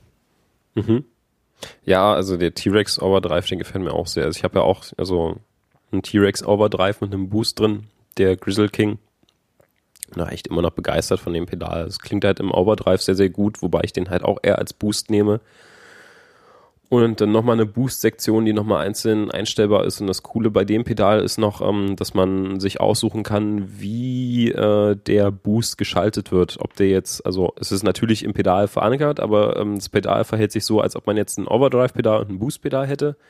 Und damit jetzt äh, experimentiert, ob man die hintereinander steckt oder nicht. Also ob jetzt Aha. der Overdrive vorm, vorm Booster sein soll oder ob der Overdrive hinterm Booster sein soll. Pfiffig. Dann, mhm. Weil man hat halt die Option, ähm, ob jetzt, wenn man, wenn man beide laufen hat, wenn jetzt Overdrive und ähm, Booster zusammen sind, dass entweder mehr Zerre dadurch entsteht, dass der Booster mit an ist, oder ob das Signal einfach lauter gemacht wird. Mhm. Da kann man das nochmal schön auswählen bei dem. Da ist ein kleiner Schalter dran, der nennt sich Pre und Post und das ist super praktisch. Grizzle King Sehr war das. Grizzle King, mhm. ja, super cooles Teil. Ja, ja, da, da muss ich, da muss ich auch nochmal ich habe immer noch so viel Sachen, die ich gerne hätte. Das hört nie auf. Das hört nie auf, ne? nee.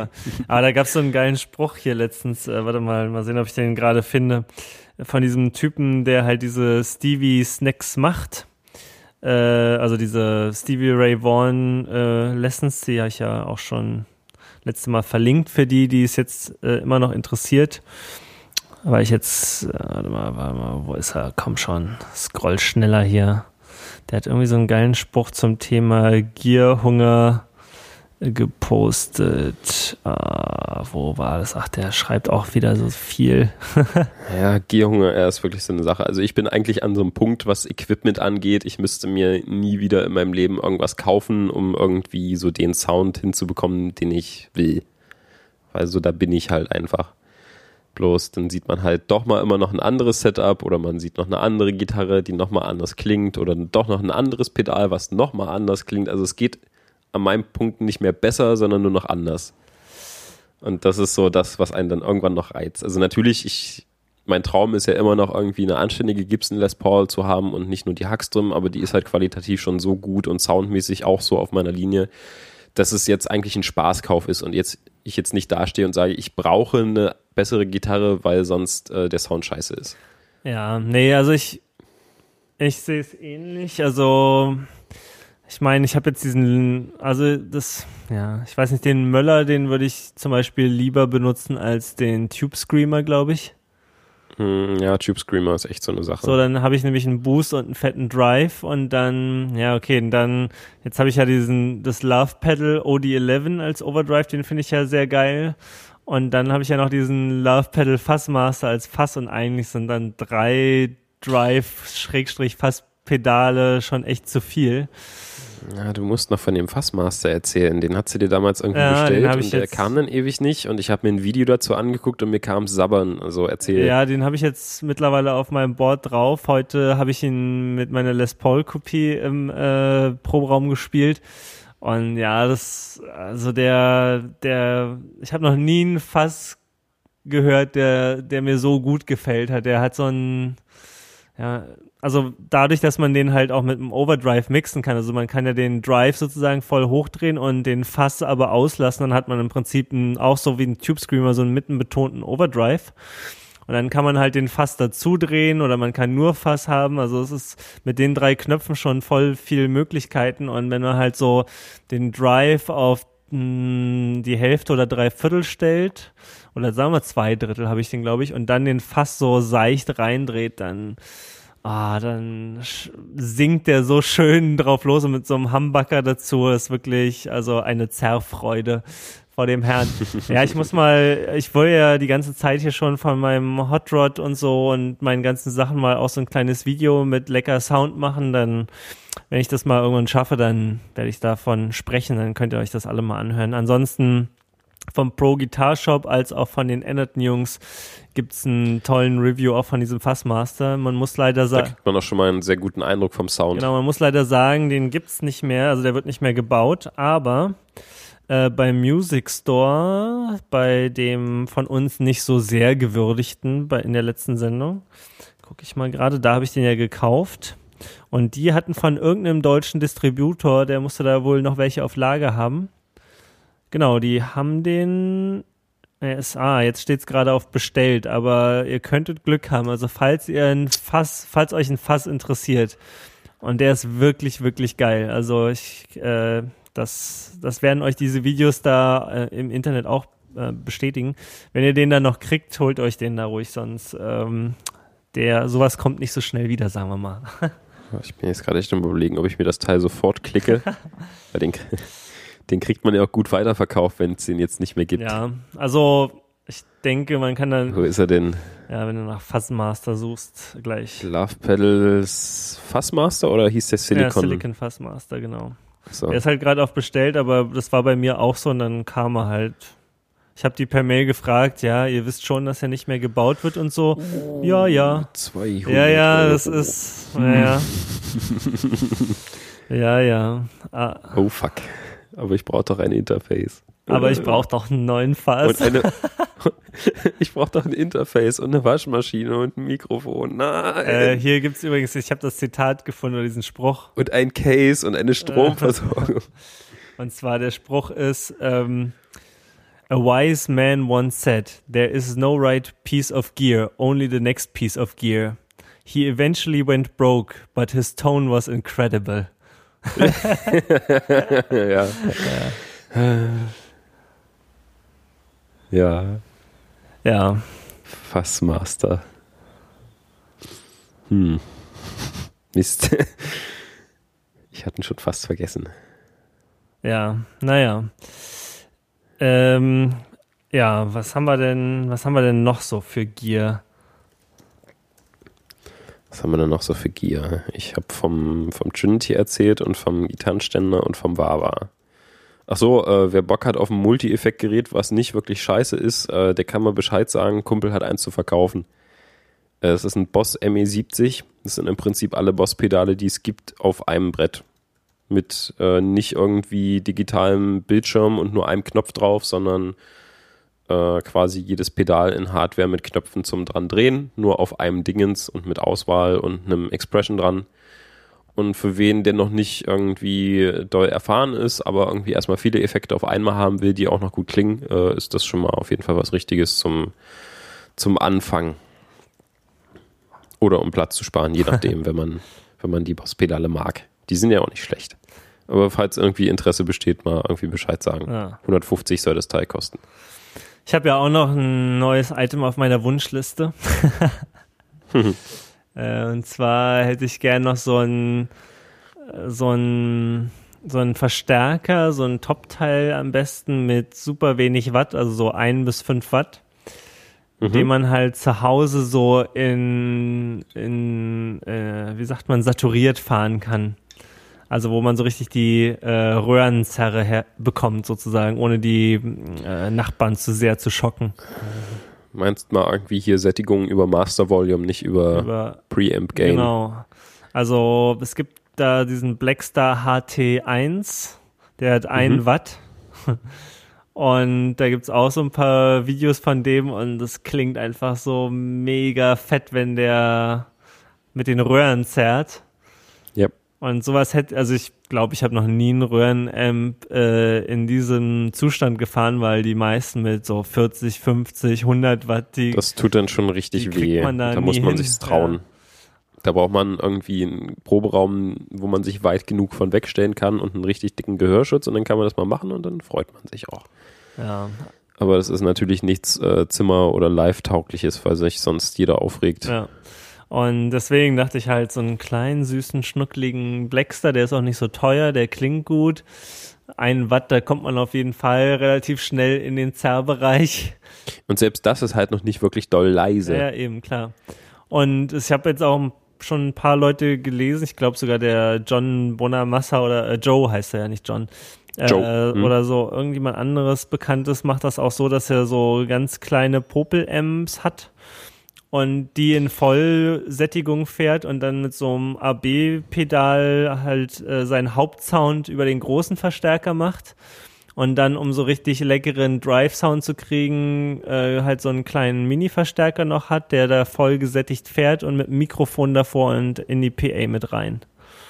Hm, ja, ich sag mal Jein. Also bei Bonamassa ist es so, dass der meistens schon ziemliche Schlachtschiffe Ja, auffährt. dann war es irgendjemand anders, aber so, ich fand das Prinzip eigentlich ganz nett. Mhm. Ja, es ist auch eine coole Sache. Gerade auch für zu Hause. Also es gibt ja auch die, ich weiß nicht, die, sind es die Tiny Terrors von Orange? Das sind Hm. ja auch kleine Aber die haben ja Vollröhren. auch schon 15 Tops. Watt. Ja, okay, nee, das ist auch sogar, wieder zu oder? laut. Warte mal, Tiny Terror, also der Micro Terror, der ist ja nicht Vollröhre. Das ist ein Hybrid, Ja. ne? Tiny Terror. Ich glaube, die Tiny Terror, die waren auch zu laut.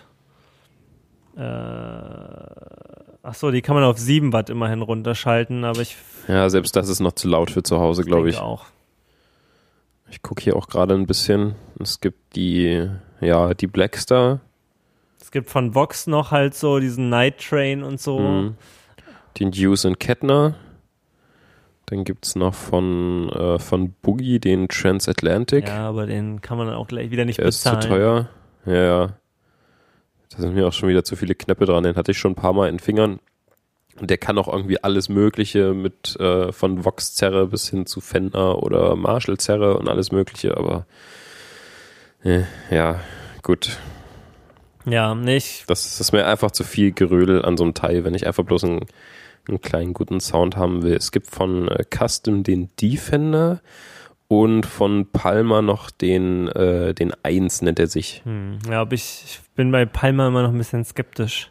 Ja, ja, aber ich habe jetzt den Verstärker schon irgendwie zweimal gehört und bin da echt begeistert von. Das ist so ein kleines 1 Watt Ding mit zwei Knöpfen dran. Der steht beim Thomann in der äh, Effekttestbude. Ich weiß nicht, ob er da immer noch ist. Auf jeden Fall war er das letzte Mal da und dachte mir so, oh cool, der ist hier.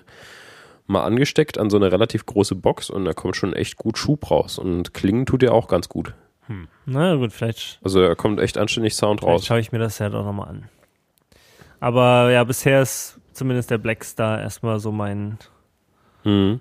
Ja, ich denke mal, der ist auch vom Sound her recht, recht flexibel. Und an der von dir favorisierten Marshall-Sound-Prägung ja dran. Ja, ja. Ich bin auch gerade am überlegen, ob ich mir nicht eventuell meine Blackstar Combo kaufen sollte oder einfach noch ein zweites Blackstar Top-Teil, damit ich meine Box auch Stereo fahren kann.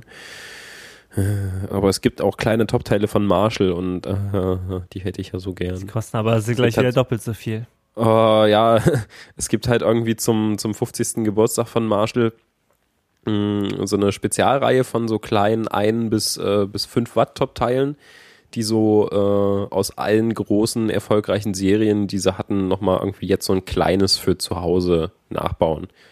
Halt irgendwie vom JTM 45 über ein Plexi, über ein JCM 800 oder 900er oder 2000er oder sonst was, was sie dann noch hatten. Halt alles in klein und in leise gut spielbar. Und in Und, teuer. Und in teuer, ich weiß nicht, die fangen so bei, bei 800 an. Ja, es- Die, Kom die Kombos davon genauso, aber die klingen so toll. Ich habe davon bis jetzt den, den JTM 45 und den 800er Marshall gespielt und es ist halt echt wie, also der Sound ist wie von den großen Vorbildern, nur halt in klein und leise, aber trotzdem geil. Ja, Marshall. Ihr seht schon, das Musiker-Dasein, es, es hört nicht auf. ein teurer Spaß. Oh ja. Von Hughes and Kettner gibt's auch noch was kleines Nettes. Der Tube Meister. Hm. Wie viel kostet der? Die. Ähm, 349. Ja, ich glaube, naja, ich bleib erstmal bei diesem Blackstar. Der, der kostet 200. Was? Das Top-Teil ist teurer als die Combo? Äh, ja. Ich habe jetzt hier gerade beim Thomann offen Hughes and Kettner Topmeister 5, äh, Tube Meister 5, 5 Watt, ein Kanal Drive-Schalter für, ja, 349. Ja, ich bei meinem Blackstar HT1, da ist die Combo billiger als der, das Top-Teil. Ach so, beim Blackstar komplett, ja. Hm. Hm. Hm. Aber du hast ja eh ein cooles Cap, also. ja, eben deswegen ich ja nur ein, nur ein Top-Teil haben. Ja. Ja, naja, mal gucken. Das sind, das ist aber alles Zukunftsmusik. Erstmal, Ja, äh, Es gibt ja halt gerade echt viele Hersteller, die jetzt so diesen, diesen Trend mitnehmen, so kleine, etwas leisere Top-Teile zu bauen. Ich denke mal, da kommt noch viel Cooles jetzt bei rum. ja, bis ich dann wieder ein bisschen Geld übrig habe für solche Späße, Ja, dauert es noch ein bisschen. Ja. So, äh, irgendwas hatte ich ja noch, was ich erzählen wollte, aber das habe ich schon wieder vergessen. hm. Was man nicht aufschreibt, was man nicht ins äh, Etherpad schreibt, hat man in die Beine oder so. Hm, wahrscheinlich ja. Oder naja, auch weiß nicht, vielleicht fällt dir beim nächsten Mal wieder ein, dann war es nicht so wichtig.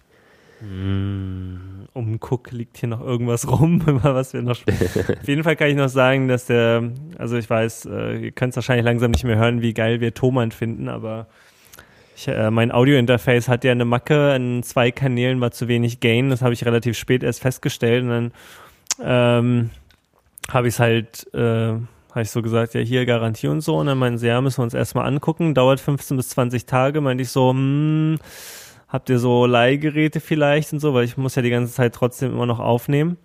Und dann habe ich einen Anruf bekommen, da meinte der Typ so, ja, ihr werdet jetzt noch 20 Mal hin und her telefonieren und so, äh, wir machen das jetzt so und kriegst hier ein Leihgerät. Und es war auch kostenlos sozusagen für die Zeit und alles so über Retourscheine geregelt. Und also es war so echt der, so ein Service habe ich einfach noch nie irgendwo sonst gehabt, dass du irgendwie genau die kundenorientierte Lösung kriegst, äh, die du brauchst. Dann haben sie halt auch gesagt, ja, hier kriegst du ein Austauschgerät, das ist halt irgendwie was nicht in Ordnung und ähm, das kam halt auch alles wieder zurückgeschickt, das Leihgerät und einen Monat später ohne einen Tag Pause, also ohne einen Tag, ohne Interface, äh, das Ganze abgewickelt und ohne Mehrkosten für mich. Also es war wirklich äh, Küsschen, Küsschen, Küsschen in Richtung, äh, in Richtung Thomann, ja. Deswegen, das sind äh, halt so die Geschichten, warum wir die auch die ganze Zeit einfach immer wieder erwähnen. Waren halt bis jetzt einfach immer zufrieden. Ja.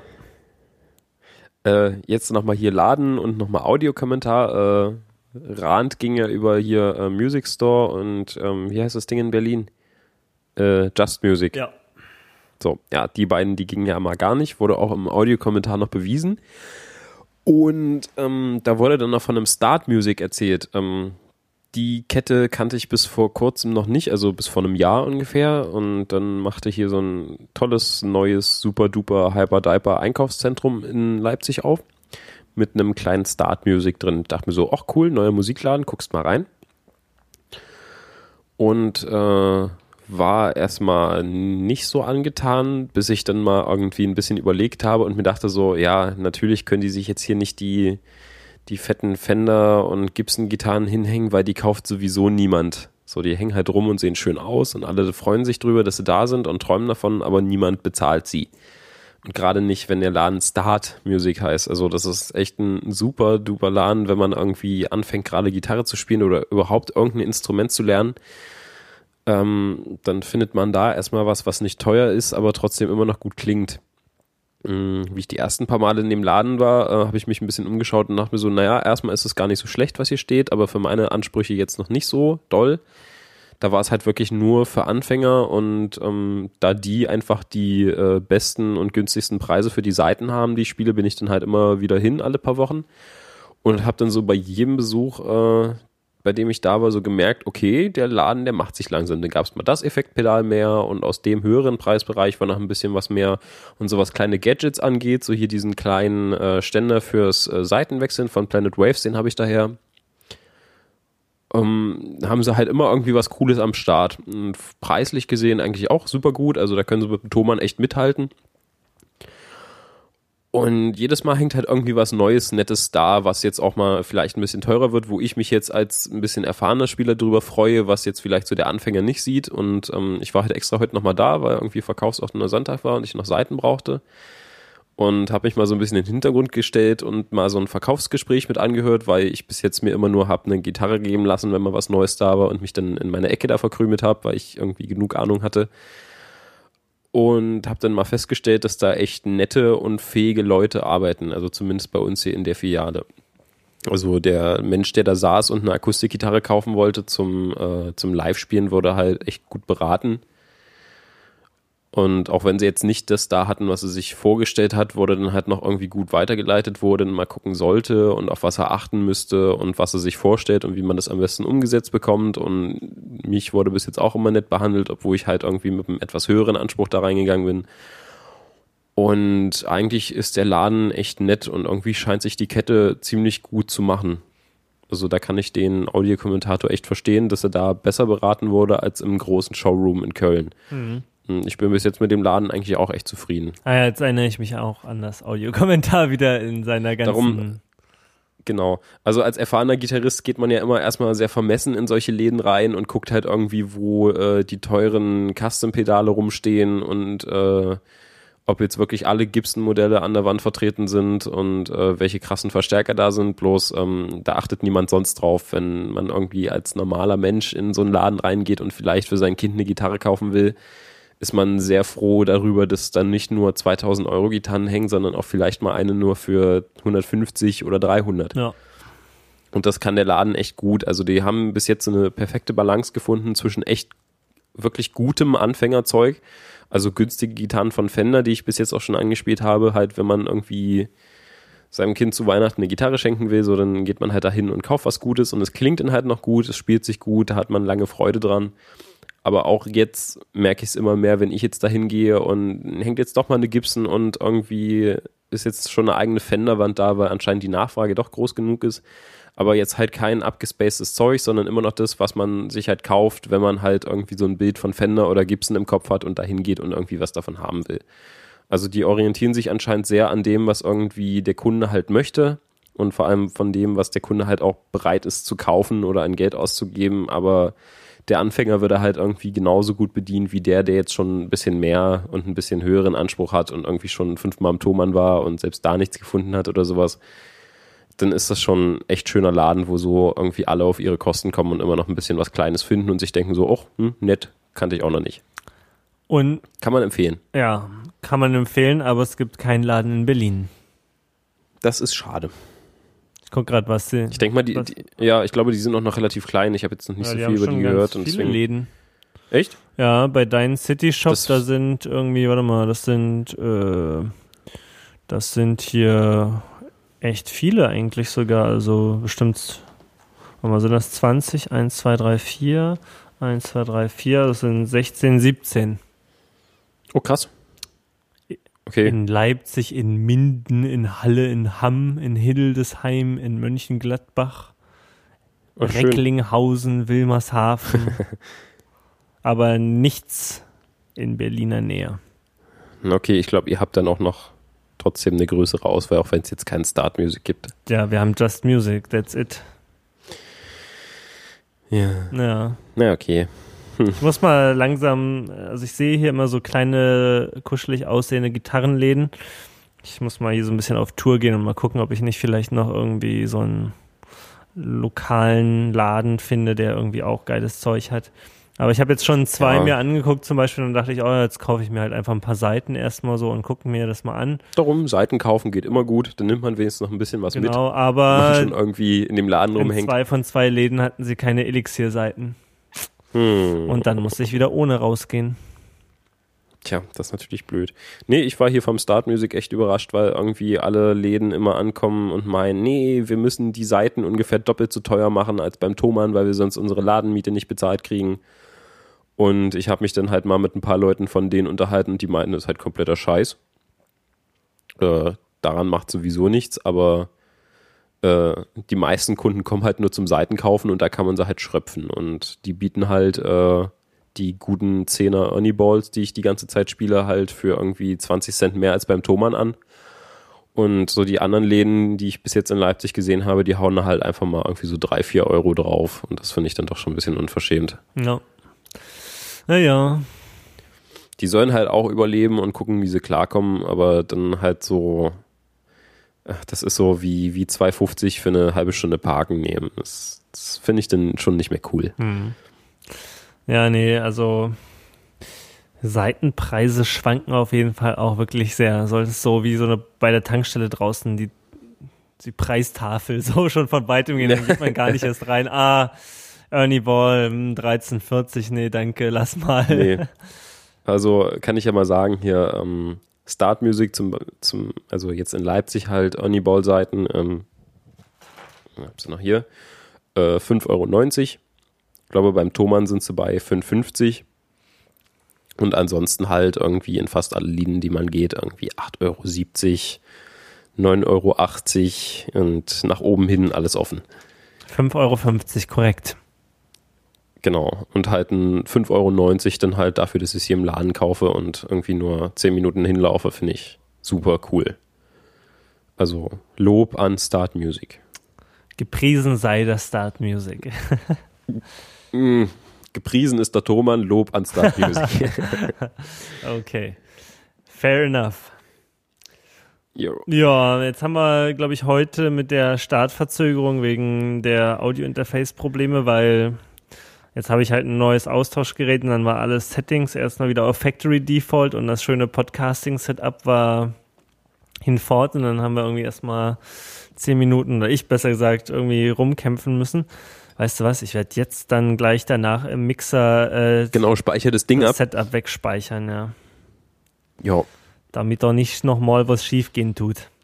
Äh, genau, und äh, deswegen sind wir jetzt, glaube ich, also wir sind zwar technisch bei zwei Stunden, aber ich glaube faktisch, wenn man dann den Anfang noch wegschnibbelt und so und meine kleine Essenspause, die die Zuhörer gar nicht hören werden, weil ich es rausschneiden werde. äh, ja, da sind wir ein bisschen drunter, aber das kann ja auch mal sein. Ja, reicht ja eigentlich Hier auch. Hier ist gleich Mitternacht und ich war bei der Probe und sowieso müssen jetzt alle mal schlafen. Genau.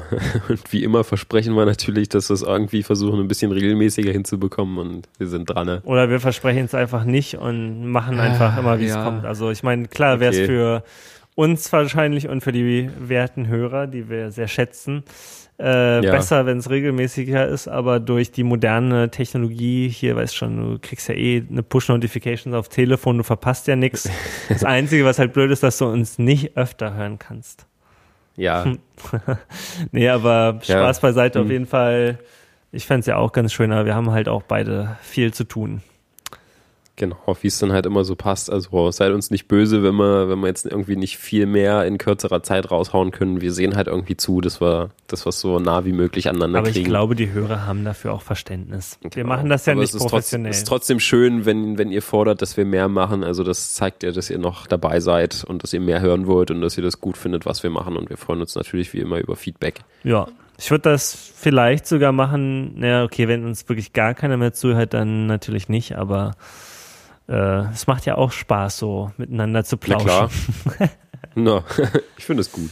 Gut, dann packen wir's, äh, schalten ab. Heute gibt's keine Live-Outro-Musik. Ich könnte das Intro nochmal als Outro spielen. Mm, du könntest auch den Audiokommentar noch dranhängen. Stimmt. Ja, doch, das machen wir. Genau. Genau. Dann freut sich der, der es geschickt hat und die Hörer freuen sich nochmal, dass sie nicht auf die Website klicken müssen. Wie furchtbar, ja. Okay. Dann haben wir doch ein schönes Schlusswort. Alles klar. In diesem Sinne, bis zum nächsten Mal. Tschüss. Tschüss.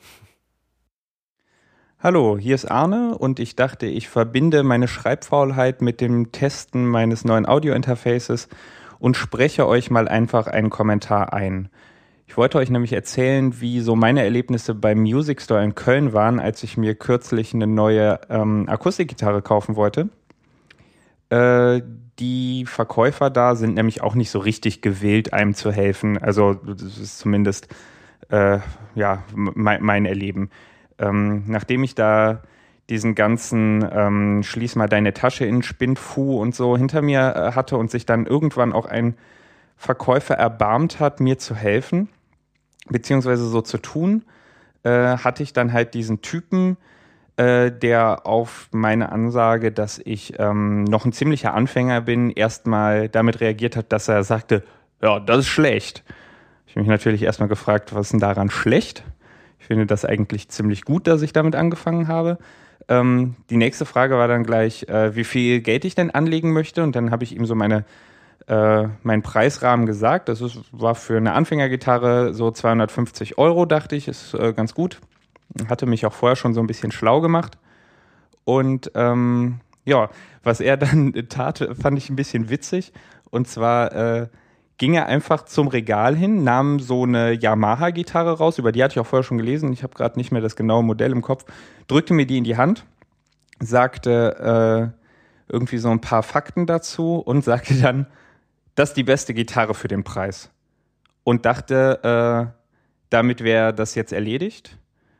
Äh, ich hatte mir das in meinen naiven Vorstellungen ein bisschen anders ausgemalt. Ich dachte, ich gehe da so hin, ähm, spiele ein paar Gitarrenprobe, sag irgendwie sowas wie, oh ja, die Gitarre ist, äh, weiß ich nicht, klingt ja schön, aber ich finde den Hals ein bisschen zu dick für meine Hände oder so. Hast du vielleicht was anderes, was du mir vorschlagen kannst? Ist natürlich nicht so gelaufen.